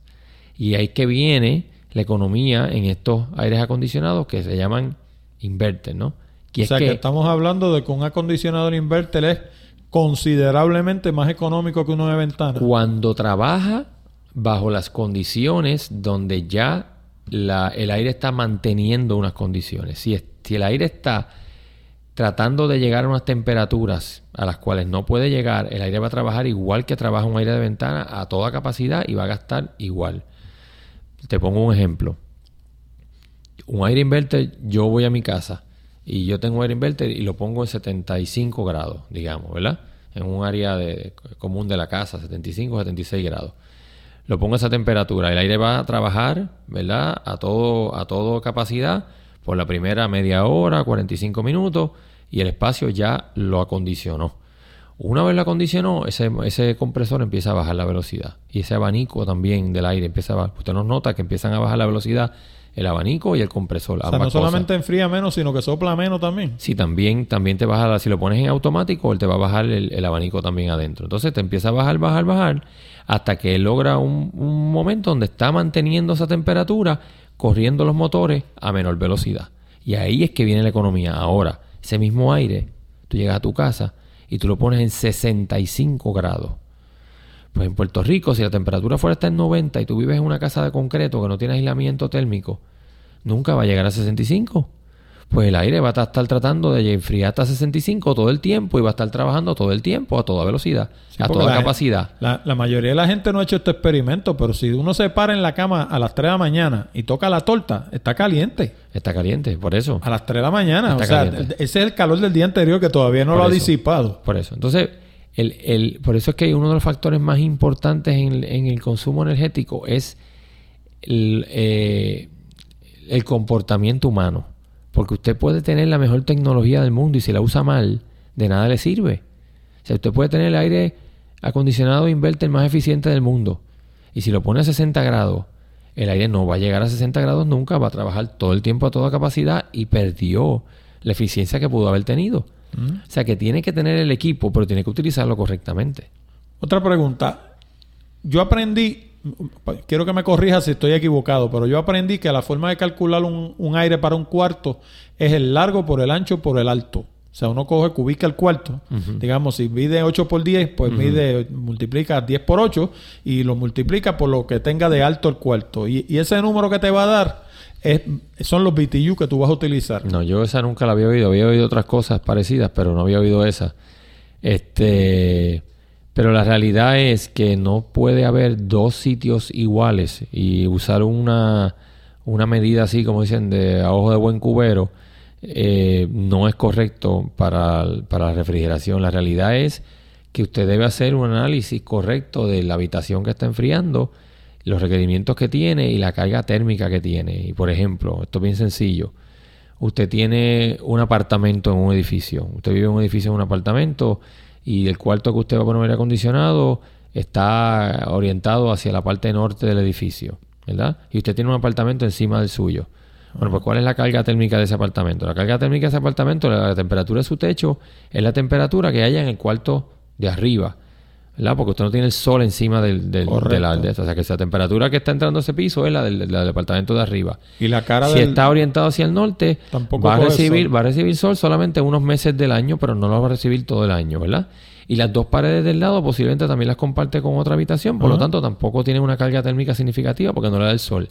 Pues obviamente ese aire acondicionado de ese cuarto no puede ser el mismo tamaño de una casa con el mismo tamaño de cuarto orientado hacia el sur, sin, sin un apartamento encima, con el techo dándole, con el sol dándole encima del techo. O orientado para el oeste. Como, orientado al sur al oeste, por le, tanto. Le baja el sol por la tarde ahí en la misma cara el cuarto. Con, eso le contesto que no es lo mismo y usted no puede computar un, calcular, hacer cálculos de, de refrigeración de cuántos BTU necesita un aire basado en una fórmula estándar, porque hay muchos factores que vienen aquí. El problema es que la realidad es que que las personas que normalmente hacen estas instalaciones de aire acondicionado, pues, este, pueden tener intereses particulares de que ellos quieren venderte la unidad más, más grande, ¿verdad? Que puedan venderte, ¿verdad? Porque es más, más factible económicamente para ellos. O eh, también quieren asegurarse que la persona después no se les queje de que, de que no está suficientemente frío, porque desafortunadamente en Puerto Rico tenemos la mala costumbre de que ponemos el cuarto extremadamente frío y nos arropamos con una colcha extremadamente gruesa. Pues, pues, pues, pues, claro que tenemos que ponernos más frío. Si nos estamos arropando con una colcha gruesa, pues quítese la colcha gruesa, arrópese con una sábana y le puede subir 3 o 4 grados más al, aire y gasta menos luz. Eso le digo que, que el comportamiento humano es posiblemente hasta más importante que los mismos equipos que estamos usando. Y esto es una, es una cuestión eh. Eh, eh, compuesta. Son las dos cosas. No, no, usted puede tener lo más eficiente del mundo de aire acondicionado y si lo usa mal, le va a gastar igual que el, que el otro aire. O sea, este, digo, ¿verdad? Midiendo China con China, si usted tiene un aire acondicionado viejísimo, que ya está en malas condiciones, que su EER cuando era nuevo el, ratio de eficiencia energética, la razón era 10 y el aire acondicionado lleva 15 años en el techo cogiendo agua sola y salitre, pues posiblemente ya ese 10 no es 10, es 5 o es 6 por el deterioro del aire y está gastándole mucho. Y si usted cambia ese aire por uno más moderno, Energy Star, definitivamente va a gastar menos energía. Pero si yo comparo ese mismo aire moderno Energy Star de ER10 y pongo un inverter, ¿verdad? Que tenga un ER similar a ese, no me va a gastar menos si lo uso mal. Me va a gastar lo mismo. Tengo que usarlo correctamente. Tengo que aprovechar esa tecnología para mi beneficio. Pero si lo uso mal, me va a gastar lo mismo. Por eso. Pero la, la pregunta que yo le iba a hacer ahorita y que nunca llegué ahí es que si un cuarto, digamos, más o menos yo estimo que debe, debe, digamos, debe llevar un aire de 12.000 BTU. Es, ¿Qué es mejor? ¿Meterle uno de los 12.000 BTU que debe, según los números, más o menos llevar? ¿O ponerle, digamos, uno de 14 para que trabaje cómodo? No, siempre se debe tratar de poner el número que necesita la habitación. Porque en un aire acondicionado convencional, particularmente en esos aires, volvemos a lo mismo, los compresores prenden o apagan. Pero el aire tiene una doble función. Lo que usted percibe muchas veces como confort no es el frío, es la baja en humedad particularmente en Puerto Rico. En Puerto Rico tenemos una, una por ciento de humedad muy alto en el aire. Por eso es que con cualquier movimiento que hacemos en un día caluroso estamos sudando enseguida, ¿verdad? Porque la condensación del cuerpo se convierte enseguida en, en, en, agua, ¿no? En la, evaporación, ¿verdad? Que estamos haciendo por los poros. Entonces, el, el aire acondicionado tiene una doble función. Mientras está enfriando el agua, también está condensando la humedad que contiene ese aire. Por eso es que un aire acondicionado siempre está goteando por detrás una gotita de agua. Ese es el aire que le está removiendo, ese es el agua que le está removiendo al aire. Cuando usted tiene un aire acondicionado que lo pone demasiado grande para el espacio, ese aire en muy poco tiempo va a lograr conseguir la temperatura que usted le puso en el set point. Por lo tanto, el compresor se va a apagar. ¿Qué va a pasar cuando el compresor se apague? Ya para el proceso de dehumidificación, porque ya no está pasando aire frío por el coil para producir la, condensación del agua. Entonces usted va a percibir un cuarto o un espacio más, más cargado de humedad. Aunque pueda estar frío, porque lo mantiene frío, no lo va a mantener con baja humedad. Por lo tanto, siempre se debe diseñar una unidad para el tamaño correcto, de manera que trabaje en el punto de operación óptimo para que el cuarto tenga la temperatura que usted quiere, pero la humedad se la mantenga a un nivel confortable. En el caso de los aires inverter, esto se logra más fácilmente porque como le expliqué anteriormente, el compresor nunca se apaga. Por lo tanto, siempre hay algún grado de dehumidificación en el espacio. Porque siempre está pasando aire frío por el evaporador y siempre se está condensando parte del aire. En el aire convencional no es así. O sea que en el aire convencional es bien crítico que usted lo diseñe apropiado para la habitación. Si lo sobrediseña para la habitación, va a sentir mucha humedad en el espacio. Eso es lo que le va a pasar. De hecho, yo he notado también que los aires inverter, una de las ventajas que tienen, digo, los aires mini split en general, es que como la máquina donde está el motor y eso está encima de la casa o fuera de la casa, no, siempre está encima, pero por lo menos está afuera, eh, uno no percibe ese ruido dentro del cuarto. Ah, claro, son mucho por consiguiente, son más silenciosos. Este... El, aire, el aire split tiene una, una desventaja en el sentido de que lo que hace es recircular el aire que está en el espacio todo el tiempo. ¿No saca el aire como los otros? No, Por eso, el- el- el- lo que está es moviendo el mismo aire que está en el espacio porque no tiene una, una ventilación hacia afuera.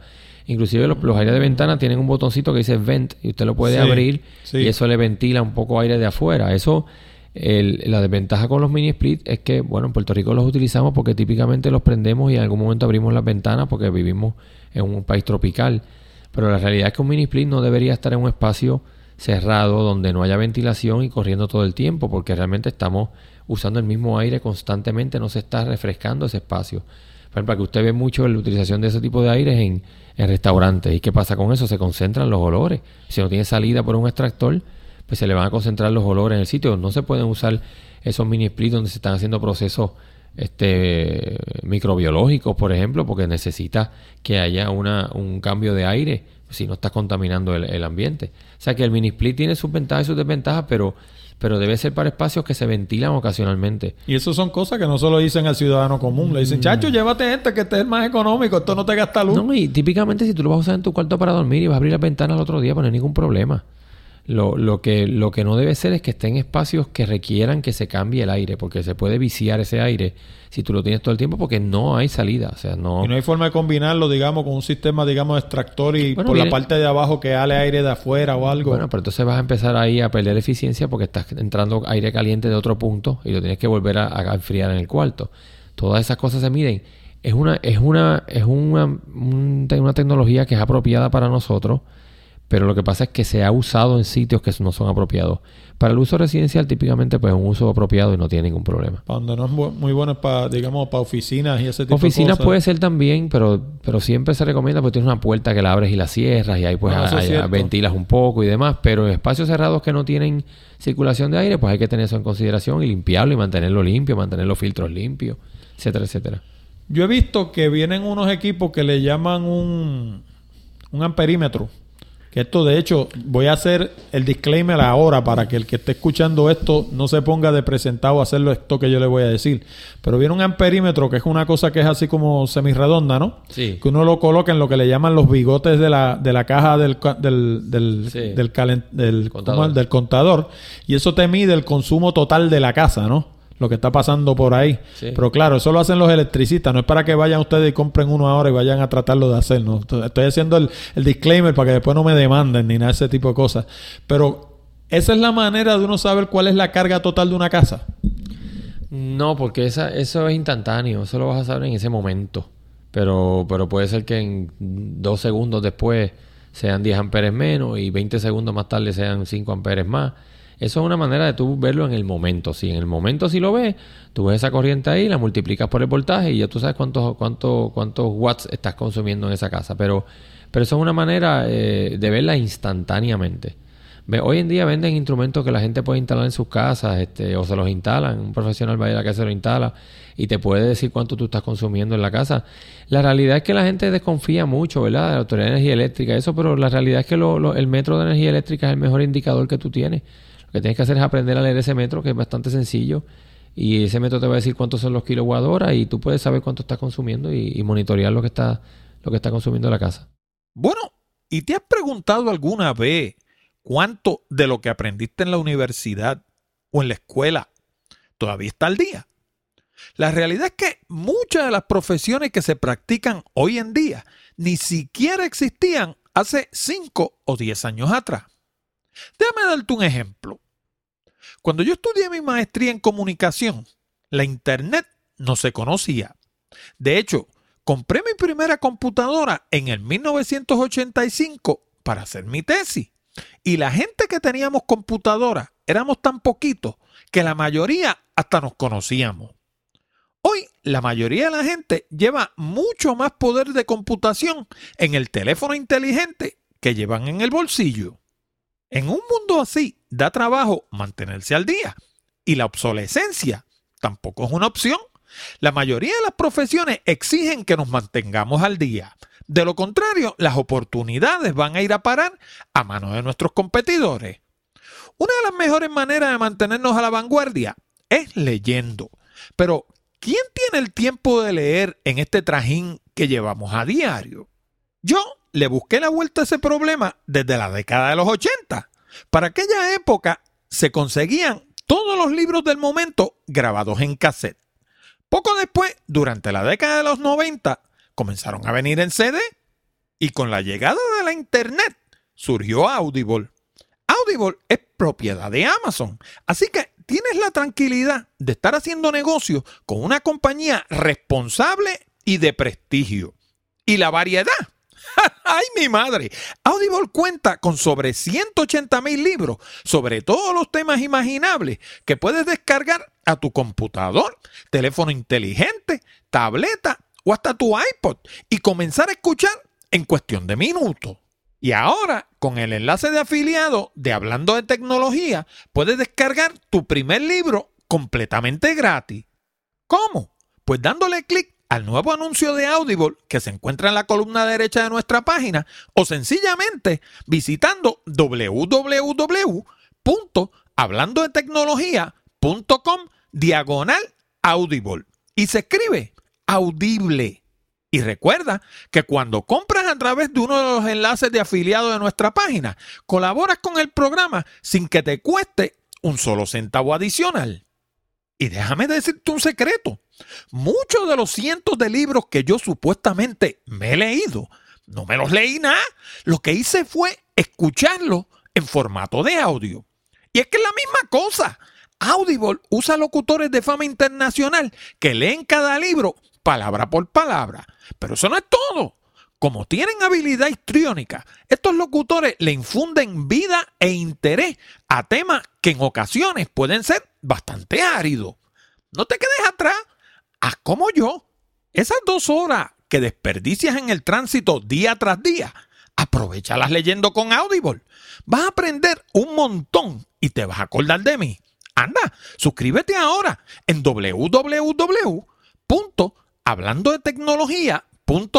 diagonal Audible.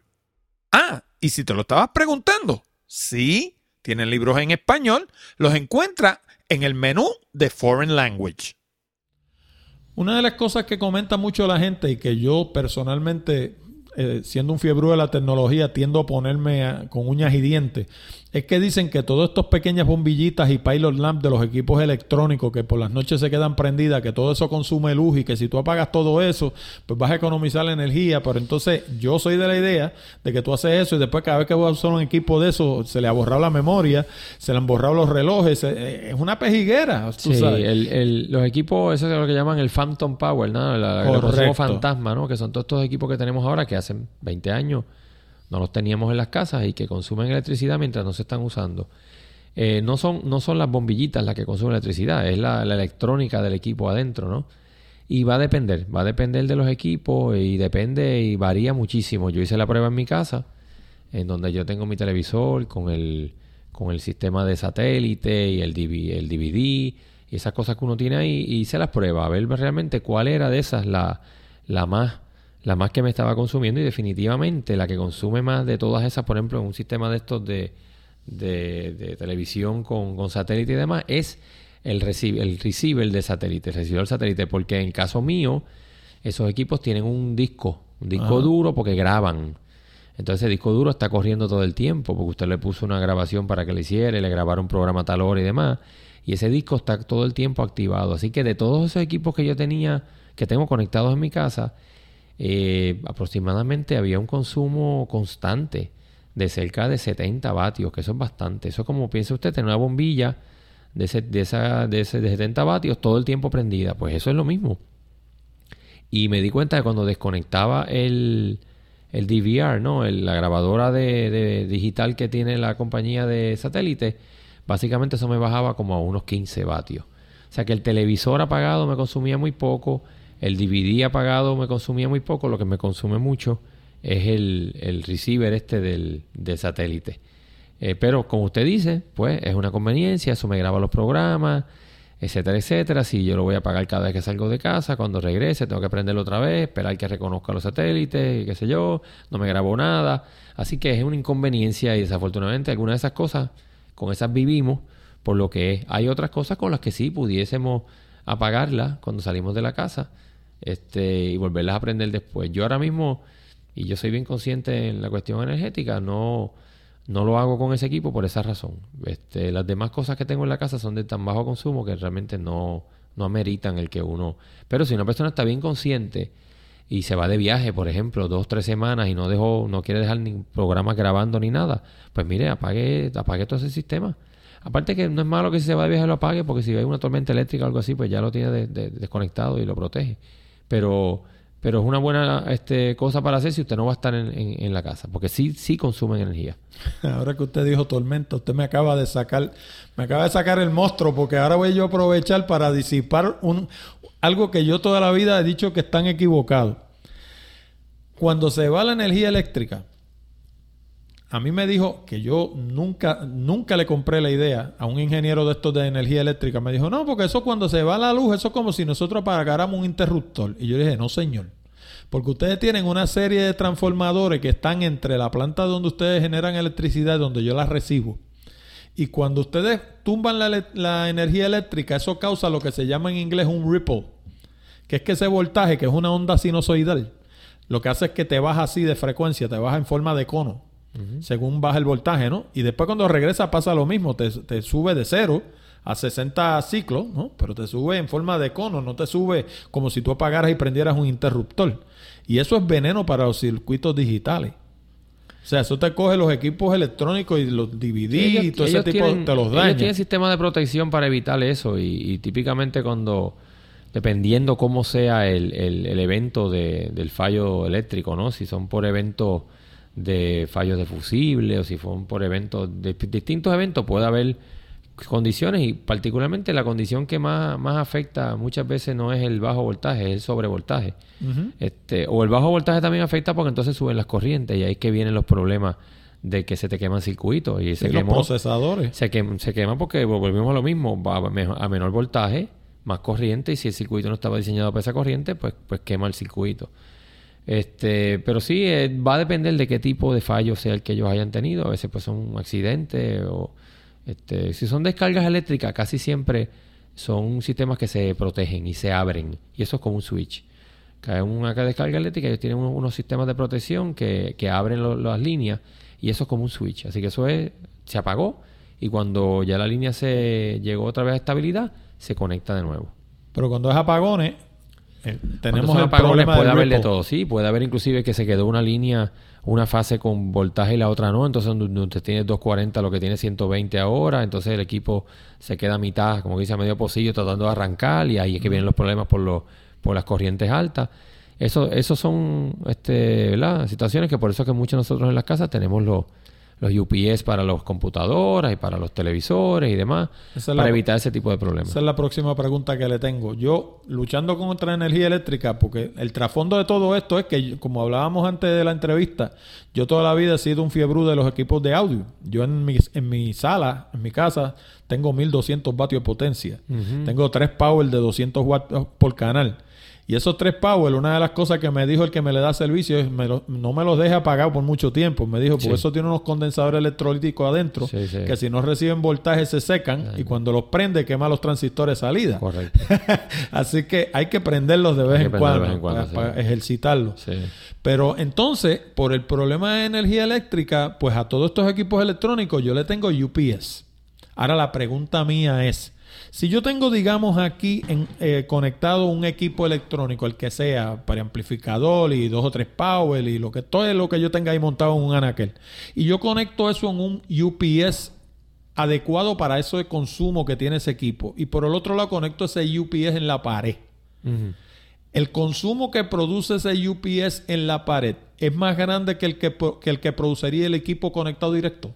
Sí, porque hay unas pérdidas, porque el UPS tiene un circuito electrónico que te está convirtiendo esa, esa corriente a, voltaje DC para cargar la batería y después reconvirtiéndola para atrás a AC para que el equipo funcione. Así que siempre hay unas ineficiencias envueltas y por eso tú tocas el UPS y está caliente. Volvemos a lo mismo. Corriente que se convierte en calor es corriente que, que perdiste. O sea, siempre los UPS van a tener una pérdida porque también tienes que mantener la batería cargada todo el tiempo, aunque no la estés utilizando, la batería químicamente se va a perder un poco de carga y el UPS se encarga de mantenerla cargada. Así que los UPS introducen ineficiencias al sistema definitivamente.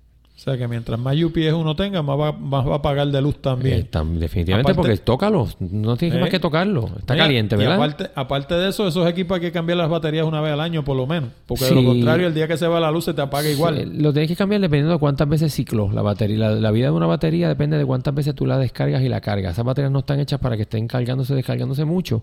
Si se te fue la luz muchas veces, te va a durar menos la batería. Si nunca se te va la luz, te va a durar más la batería. Ok.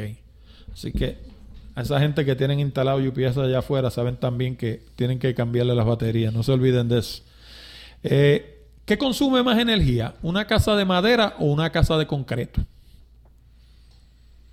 Energía eléctrica me refiero. Bueno, este, todo eso es una pregunta bastante amplia y, y va a depender mucho del, del, del factor, ¿verdad? De la ubicación de la casa y de varias cosas.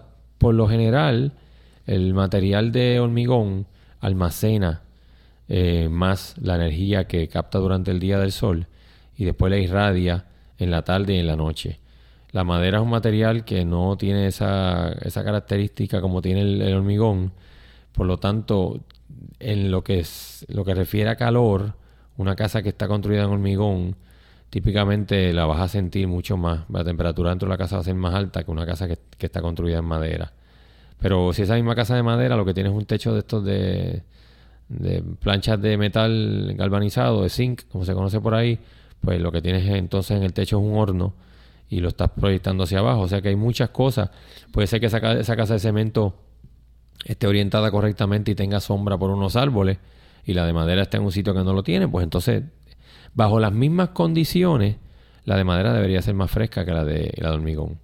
El hormigón lo que pasa es que sigue absorbiendo ese calor todo el día, todo el día, todo el día, que lo que tú sientes en el techo a las 3 de la mañana, como estabas diciendo, que está caliente todavía. La gente piensa que el, momento más caliente del día es el mediodía, no es el mediodía. El mediodía es que se está cargando ese techo con el calor del día.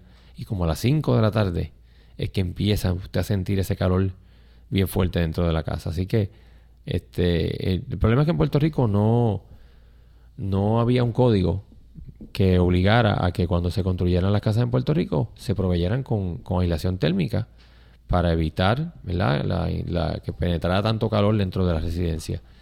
En Estados Unidos, usted sabe que usted ve una casa en Estados Unidos, visita a cualquier persona por allá y usted sabe que eh, ve, ve una casa completa con aire acondicionado y cuando va afuera lo que tiene es una máquina relativamente pequeña, de 24 mil, 36 mil, 2 o 3 toneladas, eh, 24 mil o 36 mil BTU y con eso enfrían la casa completa.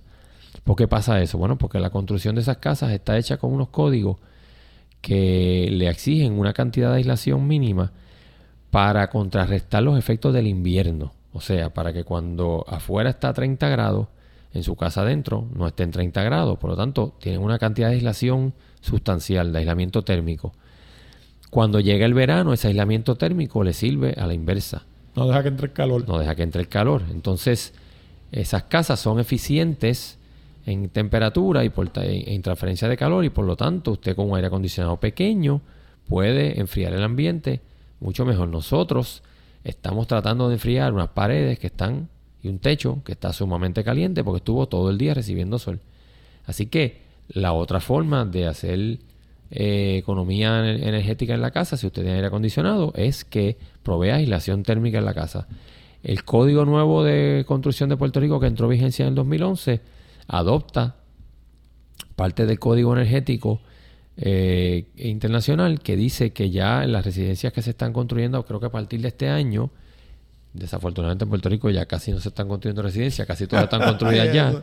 Ay, Pero Jesús. las que se estén construyendo en este momento tienen que cumplir con unos requisitos térmicos y, por ejemplo, tienen que tener lo que se conoce como una resistencia equivalente a 15, un R15 Eso es lo que le en llaman los el techos. R factor en el, Estados el Unidos. factor R en el techo tiene que tener un factor de 15. ¿Y cuánto es el de un techo común y corriente esto de ahora?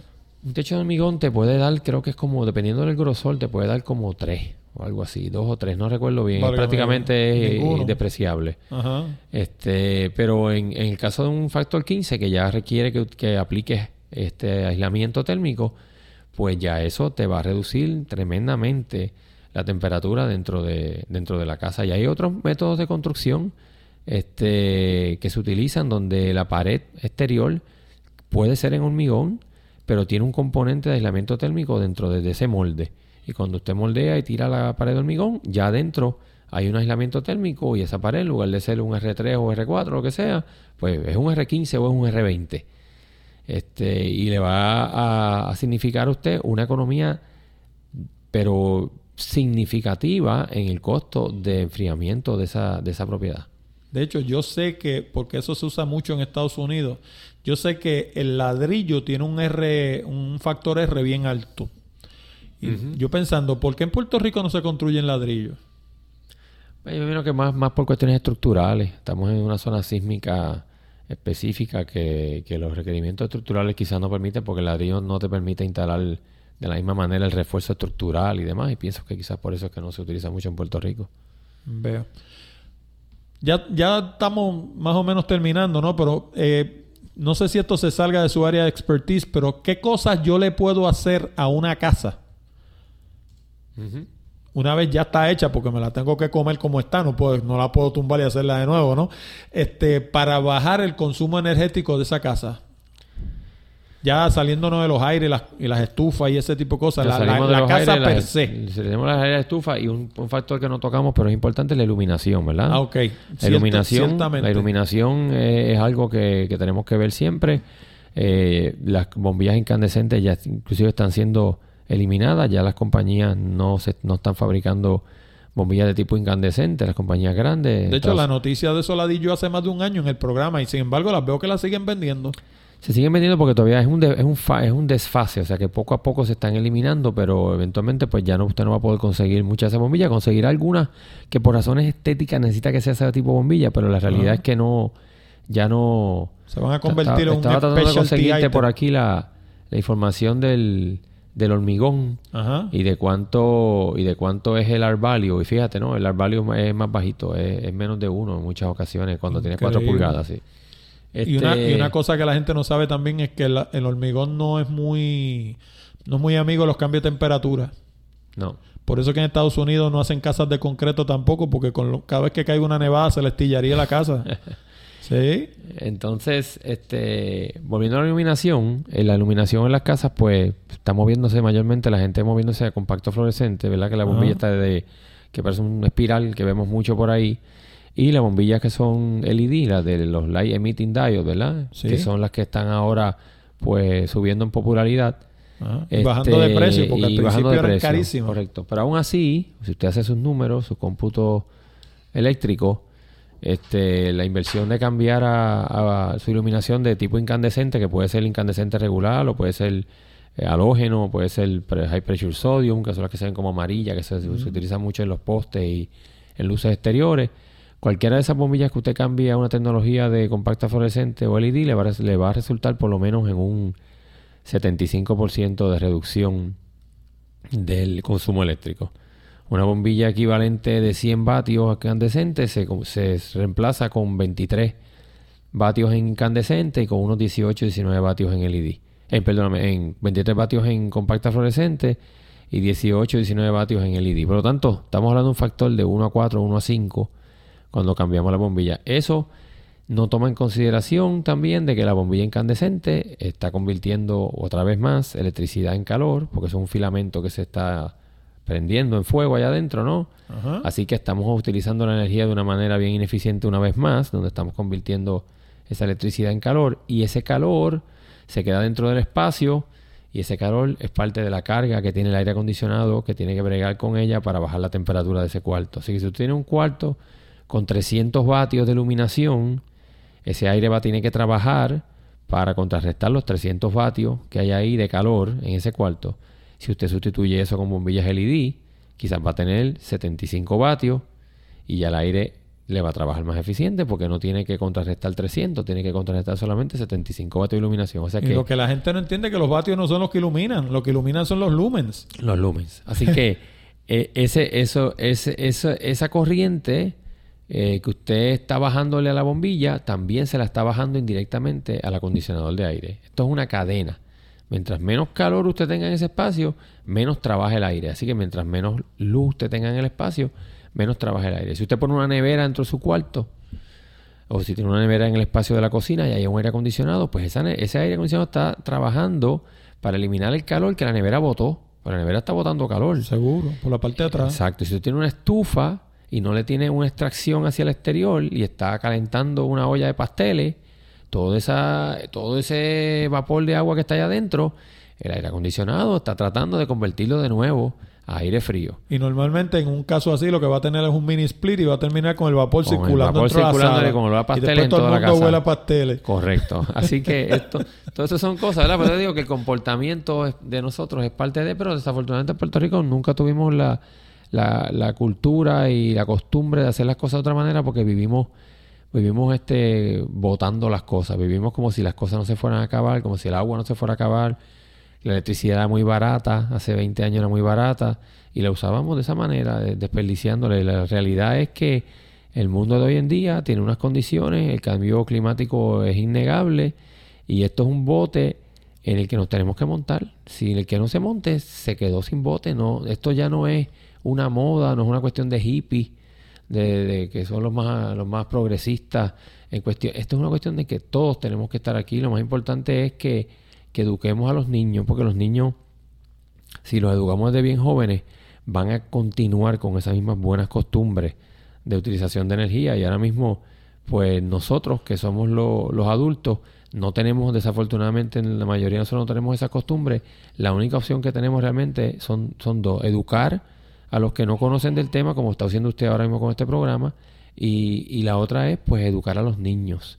Porque los niños son los que van a ser los adultos del futuro y nos van a llevar este mismo mensaje. ¿A qué se debe que las luces fluorescentes, estas, las- los CFL, la- las que son de sprincito, como digo yo, en Puerto Rico por lo menos yo he observado que no duran lo que dicen que deberían durar? O sea, yo, yo encuentro que yo compro esas bombillas y se me dañan enseguida. Yo no he tenido esa, esa, yo no he tenido esa, esa experiencia. Yo tengo bombillas en mi casa que tienen, desde que me mudé hace 10 años, no se me han fundido. No son bombillas que uso todos los días o las uso pocas horas, pero no son- eh, puede ser, ¿verdad? Problemas de voltaje. Porque si usted tiene problemas de voltaje en su casa, esa bombilla tiene un pequeño transformador adentro. Ok. Y ese transformador, pues si viene una diferencia de voltaje alta, pudiese dañarse. ¿Cómo uno le puede, ahora que usted me dice eso, porque es que yo, de, de nuevo, mi pelea con energía eléctrica, mire, yo pongo un radio de, de radio de esto, tabletop de esto, de AM, ¿no? Y me siento en la mesa a querer escuchar un programa de radio y no lo puedo escuchar. Y yo cojo ese radio y me voy al medio de la calle y se oye perfecto. Ah, pero eso- me paro al lado del contador y la estática es tan alta. Sí, pero eso es normal. O sea, Que usted... no- Sí, pero eso es normal. Eso es la, la, la, la electromagnética que sale de una línea eléctrica le va a interrumpir las ondas AM porque la frecuencia en la que está la, la, fre- la frecuencia que utilizan las estaciones AM está susceptible por una frecuencia mucho más baja. Está susceptible a, a, a que introduzca ruido del, de los 60 ciclos que usted tiene en, el, en la corriente. Está bien, pero Eso- lo que pasa es que eso es si yo cojo el, conta- el radio y lo pongo al lado del contador, pero yo le estoy hablando que el contador está ahí en esa pared. Y yo estoy aquí donde estamos nosotros. Y la estática que tengo en el radio es que no lo puedo escuchar. Puede ser. Ahora yo voy y apago el main breaker Sí. y se fue la estática. Sí, pero puede ser inclusive cuando usted está en el carro y pasa por debajo de unas líneas eléctricas y estás tú escuchando una estación AM, pues va, va a sentir lo mismo, pero es que es que la, la frecuencia AM está susceptible a que te a que se interfiera por la onda electromagnética que produce la línea eléctrica, que es a 60 ciclos. Porque las estaciones AM trabajan en 200 de ciclos, y 580, 630, o sea que están muy susceptibles a recibir eso. No es como las FM que trabajan en los mega, en los megahertz, y entonces lo, ya ahí no, esa, esas frecuencias no. Inclusive hay carros eléctricos eh, que se están produciendo hoy en día que no traen radio AM. Porque no encontraron manera de aislar el funcionamiento eléctrico del carro que no afectara el- la- las frecuencias AM.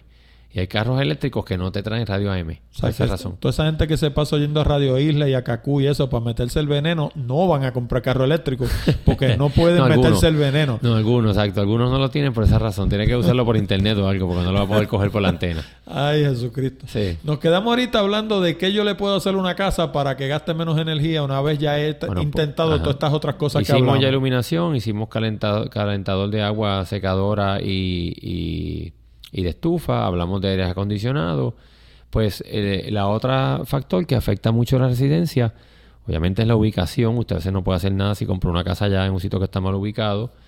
Eh, la penetración de aire de, de sol a la casa por ventanas de cristal mayormente, ventanas de metal. ¿Cómo puede solucionar eso? Eso se soluciona con aleros.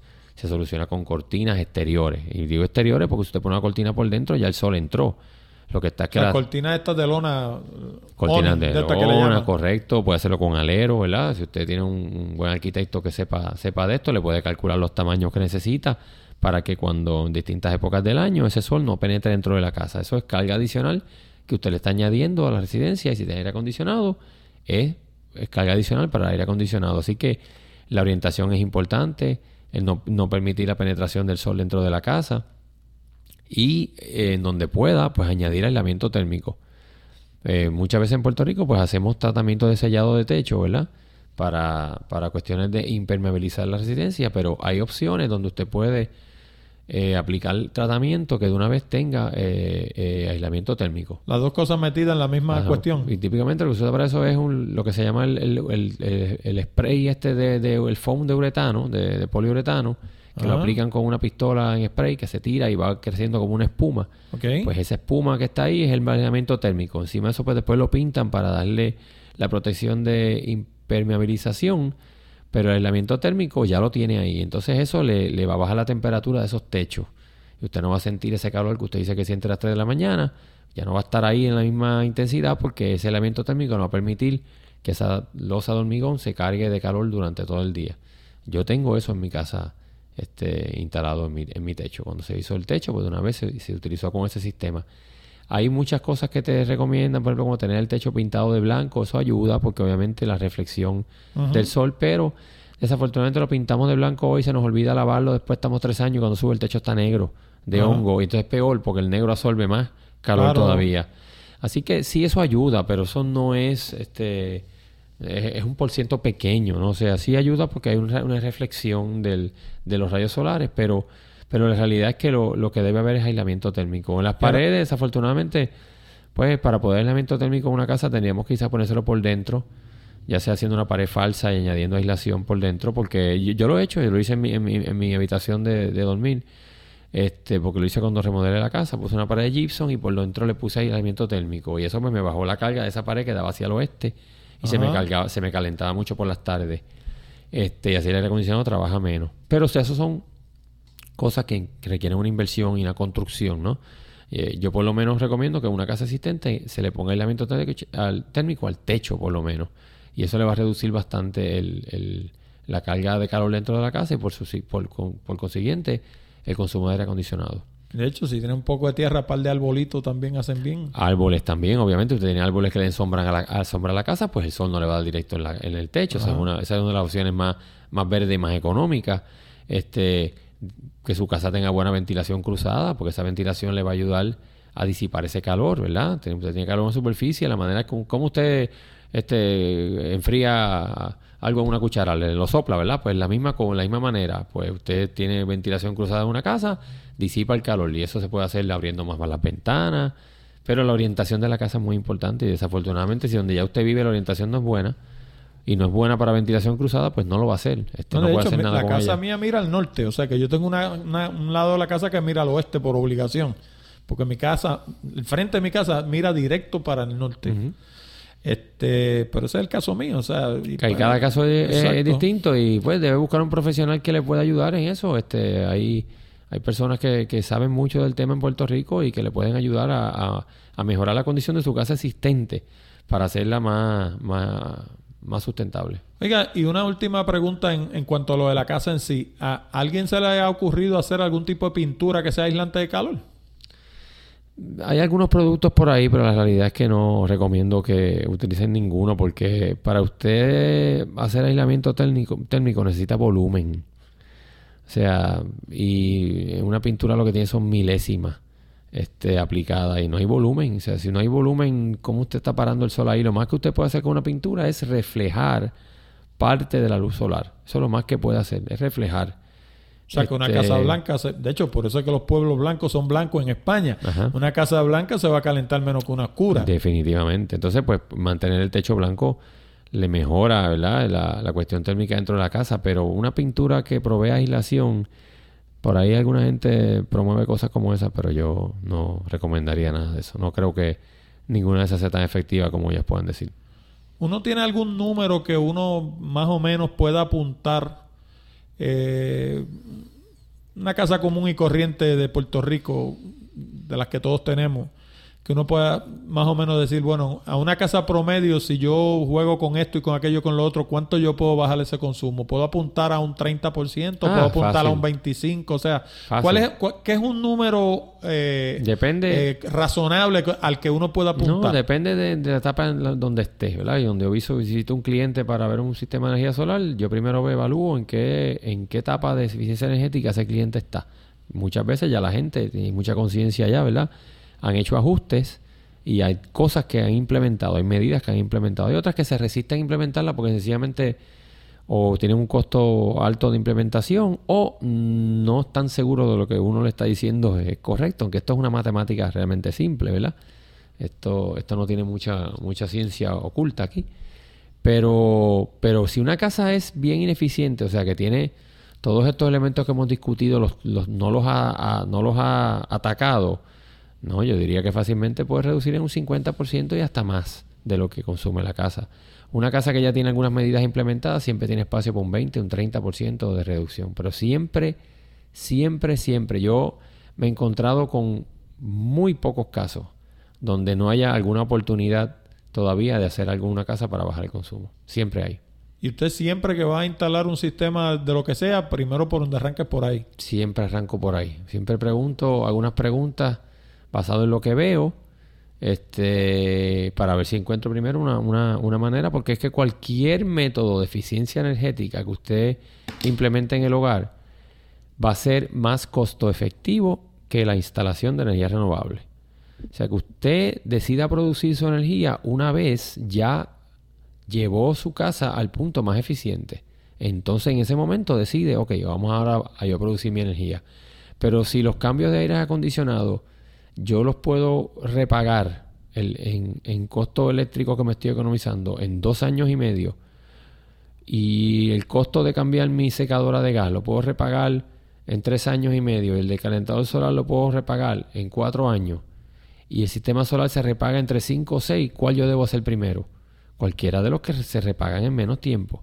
Por lo tanto, la primera inversión que se debe hacer es la de eficiencia, seguida por la de producción de solar o combinada con la producción de energía solar. Yo puedo ir a una casa y hacerle decirle, mire, usted ahora mismo consume para tener un sistema de 7 kilos en el techo, 7 kilowatts. Pero si usted hace esto, esto, esto y esto, ese sistema puede ser de 5 kilos.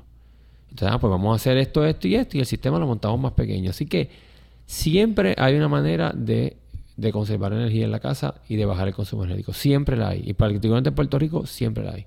De hecho, lo bueno de los sistemas estos solares que son modulares. O sea, yo lo pongo de 5 kilos. Y después lo pudiese aumentar eh, o pudiese bajarlo, correcto. Claro, si Eso en un futuro necesito más, pues le pongo un par de celdas más. O y si lo- necesita menos también. Correcto. Se tiene tres hijos y se le fueron de la casa y, y se quedaron ustedes dos solos y ya no usan todos los aires y demás, pues también podría reducirlo. O sea que, que, que eso es parte de. Pero, pero lo importante es que, que tengan conciencia de que siempre hay oportunidades. Es cuestión de que busquen un profesional que les sepa orientar correctamente. Pues esa es la pregunta. Aparte de gente como usted que estudió ingeniería y todo ese tipo de cosas para hacer esto, ¿hay algún tipo de profesional al que el ciudadano común pueda llamar para que le haga este tipo de inventario o tiene que ser un ingeniero que sepa lo que está haciendo? La mayoría de, los, de las personas que se dedican a esto son ingenieros, ingenieros electricistas. Hay una certificación que se llama Certified Energy Auditor, auditor certificado de energía, que son algunas personas, en su mayoría son ingenieros que han tomado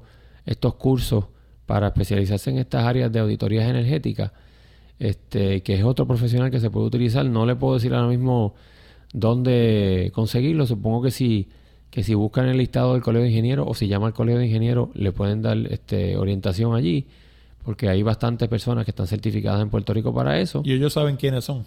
y ellos deben saber quiénes son. Este, así que eh, básicamente casi siempre son, son profesionales que han estado en el, ambi- en el ámbito de la ingeniería mayormente los que se dedican a este tipo de, de trabajo. Pero lo importante es que, como le dije, es una combinación, una combinación porque tú- usted puede tener la mejor intención del mundo de hacer un, unas mejoras energéticas, pero si su comportamiento no va a la par con la intención que tiene de que se baje o con la tecnología que se instaló, la realidad es que no, no es mucho lo que va a poder conseguir.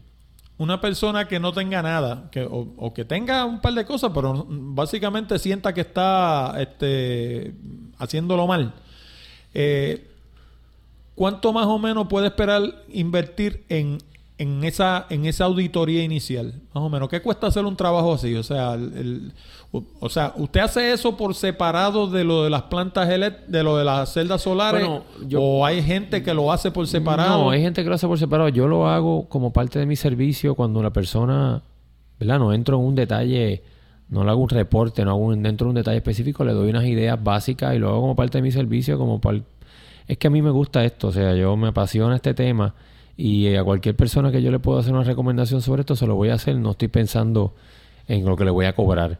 Eh, eso le pueden dar fe a las personas que, que- a las que yo le he hecho trabajo. No, bueno, pero Este- es que montarse en un carro, digamos, ir de aquí a... Correcto. qué sé yo, de aquí a Caguas a evaluar No, una no, no, casa. o sea, algo tiene uno que cobrar No, a la correcto. En ese caso, yo lo, yo a veces lo hago como parte de mi trabajo de, de la instalación del sistema de energía renovable. Si me llamaras específicamente para eso, pues entonces ya sería distinto. No me quiero aventurar a darte aquí un fee porque no sé qué pueden estar cobrando mis colegas ni las personas que son eh, managers certificados de, auditorías energéticas. No tengo idea, que imagino que cada caso será distinto, ¿no? Y la complejidad de la- del caso, un comercio no lo mismo que una casa, etcétera, etcétera. Pero, pero una vez más, este, son servicios que, que se van a, a pagar, se van a repagar con creces una vez usted implemente las recomendaciones de ese, de ese profesional, porque definitivamente que va a lograr ahorros energéticos. Yo imagino que en los negocios, sobre todo, las ineficiencias energéticas deben llover. ¿Verdad? Eh, son- más que, más que en las casas, Bueno, me usted, imagino. usted no ha entrado a alguna oficina donde los empleados tienen puesto un abrigo por, por lo fría que está la oficina y tienen que estar aquí trabajando con abrigo. Y los cristales sudados. y los cristales sudando por fuera, pues eso significa que ese aire acondicionado está a una temperatura exageradamente fría y se podrían economizar un montón de energía sencillamente ajustando ese termostato. Pero los controles pueden estar malos, el diseño del aire acondicionado fue equivocado, la distribución de aire puede haber estado equivocada, hay muchos factores. Este, volvemos porque en Puerto Rico realmente no, no hemos no tenemos la conciencia de que esos factores son los que están incidiendo mucho en el, en el alto costo energético que tenemos en nuestras facilidades. O sea, que este tipo de cosas, inclusive para una persona que tenga negocio, puede ser hasta más beneficiosa que para una persona que tenga una casa. Definitivamente, porque los gastos de los negocios son mucho más. Sí, sí, definitivamente que las auditorías energéticas en un negocio son bien importantes. Y saberlo no- dónde está el, ese consumo que usted tiene, que no lo conoce, que no lo sabe. A veces un restaurante tiene el aire extremadamente frío porque los, los meseros están todo el tiempo para arriba y para abajo caminando y demás, tienen calor. Y entonces ponen el aire para ellos, porque el que está sentado en una mesa cenando está está pasando, congelando. se está congelando. Entonces, y usted está y el dueño del restaurante está gastando un montón de energía eléctrica. Pues mire, si usted es mesero y está de arriba para abajo todo el día, usted va a pasar un poquito más de calor. Eso es parte de su trabajo. Los Eh, otros días Pero nosotros- lo importante es que su cliente es el que esté confortable y que usted no gaste tanta luz. De hecho, nosotros los otros días tuvimos un restaurante en, en Guaynabo, el día que se graduó mi sobrina. Y desde que tú entrabas, tú veías aquella nube dentro de aquel restaurante. Y, y, o sea, obviamente tenía algún problema en la De cocina. que no estaban sacando lo- los gases de la cocina, el humo de la comida y ese tipo de cosas. Y aquello era una cosa que te ardía en los ojos del, del, del Correcto. olor a la comida que había allí dentro. Correcto. Y posiblemente estaban usando un mini split, no tienen una máquina con aire fresco y se estaba concentrando todo eso dentro del restaurante. Problemas de extracción, eh, pues muchas cosas como esas. Quizás apagaron la extracción para economizarse el aire acondicionado y muchas muchas cosas que pasan por ahí que no Ah, deberían porque- estar pasando. Ah, ok, porque apagan el extractor porque el extractor le lleva el aire frío. Claro. Y entonces dicen, pues si no Claro. apago el extractor no se me va el aire Sí, frío. pero por código se supone que ellos tengan extractores en las cocinas, o sea que eso no lo, no lo pueden hacer. Pero, este, dadas las situaciones, ¿verdad?, de, de economía en que estamos, alguna gente hace esas locuras. Pero es como usted dice, usted entra y hasta le arden los ojos y sale con una pesta comida en la ropa después. Sí, señor. Hay muchas cosas, siempre hay formas de, de mejorar eficiencia. Es cuestión de que la persona correcta sea la que le esté orientando. Una última pregunta que le hago a todo el mundo y en este tema más que en ninguno, porque en esto sí es verdad que yo no tengo demasiado mucha idea. ¿Hubo alguna pregunta que le debía haber hecho que no le hice? No, yo creo que cubrimos todos los aspectos este, básicos, ¿verdad? Siempre hay otras cosas, pero yo creo que tocamos todo lo que puede estar afectando el consumo energético en una, en una casa, ¿verdad? Que es más, más lo que Y estamos un negocio aquí. pequeño, porque- Y en un negocio también. Este, Porque yo imagino que en, en negocios más grandes, o sea, tipo industrial, así, y hay, otras, fábrica, hay otras consideraciones. consideraciones. Y típicamente en esos tipos de negocios industriales, ya estas cosas que yo le expliqué a usted, Ellos las saben. La, la saben porque contratan profesionales, ingenieros, arquitectos que están cualificados y cuando le hacen sus diseños utilizan todas estas medidas porque son áreas de alto consumo energético para, para reducir eso. Desafortunadamente, ¿verdad? Como le dije, la, la construcción de nuestras viviendas no ha habido códigos que enfuercen ningún tipo de medida de eficiencia energética y por lo tanto el desarrollador construye la casa que pueda vender por más dinero y que pueda construir por menos dinero. Y no están estas consideraciones. Ahora pues el código va a exigir unas cosas que van a tener que estar ahí. Por ejemplo, el código va a exigir ahora que haya se preparen las casas para futuro instalación de sistemas fotovoltaicos. De un tiempo para acá también el código exigía que se dejaran las tuberías en el techo para, para los calentadores solares, ¿ves? Esas cosas se han ido añadiendo muy lento. Además, Puerto Rico ha sido muy lento, pero ya finalmente pues hay, hay más de las que teníamos antes. Y, y por eso tenemos las consecuencias de lo que está pasando ahora. De hecho, en Estados Unidos, por ejemplo, una de las cosas que traen las casas que yo todavía no he visto una en Puerto Rico con eso, es unos tipos de receptáculos que se llaman GFI, Ground Fault Interrupt, con un botoncito. Sí, pero eso es parte Que del cuando código. tiene un problema, la- el- ese receptáculo Sí. tumba, se queda muerto. No, pero eso es parte del código eléctrico y en Puerto Rico se aplica este, en áreas que estén cerca de, de agua. Por ejemplo, al lado de fregadero, al lado de lavamanos, en áreas de los baños, en áreas exteriores. Se supone que hay un receptáculo con el ground fault el circuit interrupter. Y las casas, yo diría que quizás, bueno, obviamente casas viejas, 40, 50 años atrás no, no lo van a tener. Pero las casas más nuevas, pues, pues lo tienen. Y, Lo traen. Y no te impide tampoco a ninguna casa vieja que usted se lo instale usted mismo. Se lo ponga usted mismo. Sí, sí, Lo porque el alambrado dentro del tubo es Digo, lo mismo, ¿no? Déjame aclarar esto. Usted mismo no busque un profesional certificado para hacer eso, es un perito electricista o un ingeniero electricista que le haga ese tipo de trabajo. Está bien, sí. Para, esa gente que, se, que están escuchando esto, que no se me vayan a electrocutar. Correcto. Pues yo en casa he hecho 40 mil cosas que las he hecho yo. Pero, pero normalmente uno no le puede decir, ponte y hazlo, porque entonces la recomendación me mete en lío. Una última pregunta y con esto terminamos. El que necesite servicios de todo este tipo de cosas que usted ofrece, ¿cómo lo consigue usted? A mí me pueden conseguir en mi dirección de correo electrónico, que es epenergy, E de Eduardo P de Pedro, energy, PR, como Puerto Rico, eh, arroba eh, gmail.com. Esa es la manera más fácil que me pueden enviar un correo electrónico ahí. eh, y cualquier cosita, pues estamos a su orden. ¿Y el número de teléfono no, no le Eh, interesa? es el si- 787-505-2404. Muy bien. Pues muchas gracias, ingeniero Previdi. De nuevo, una entrevista excelente. Creo que cubrimos el tema más que suficiente. Y como siempre, las puertas del programa las tiene herméticamente abiertas, como decía aquella relacionista de Bayamón. ¿Usted se acuerda de eso? Sí, una sí. relacionista pública de Bayamón que decía que las puertas del, del municipio estaban Herméticamente. herméticamente abiertas. Pues así están las, las puertas del programa para usted. Gracias. Buenas tardes. Bien.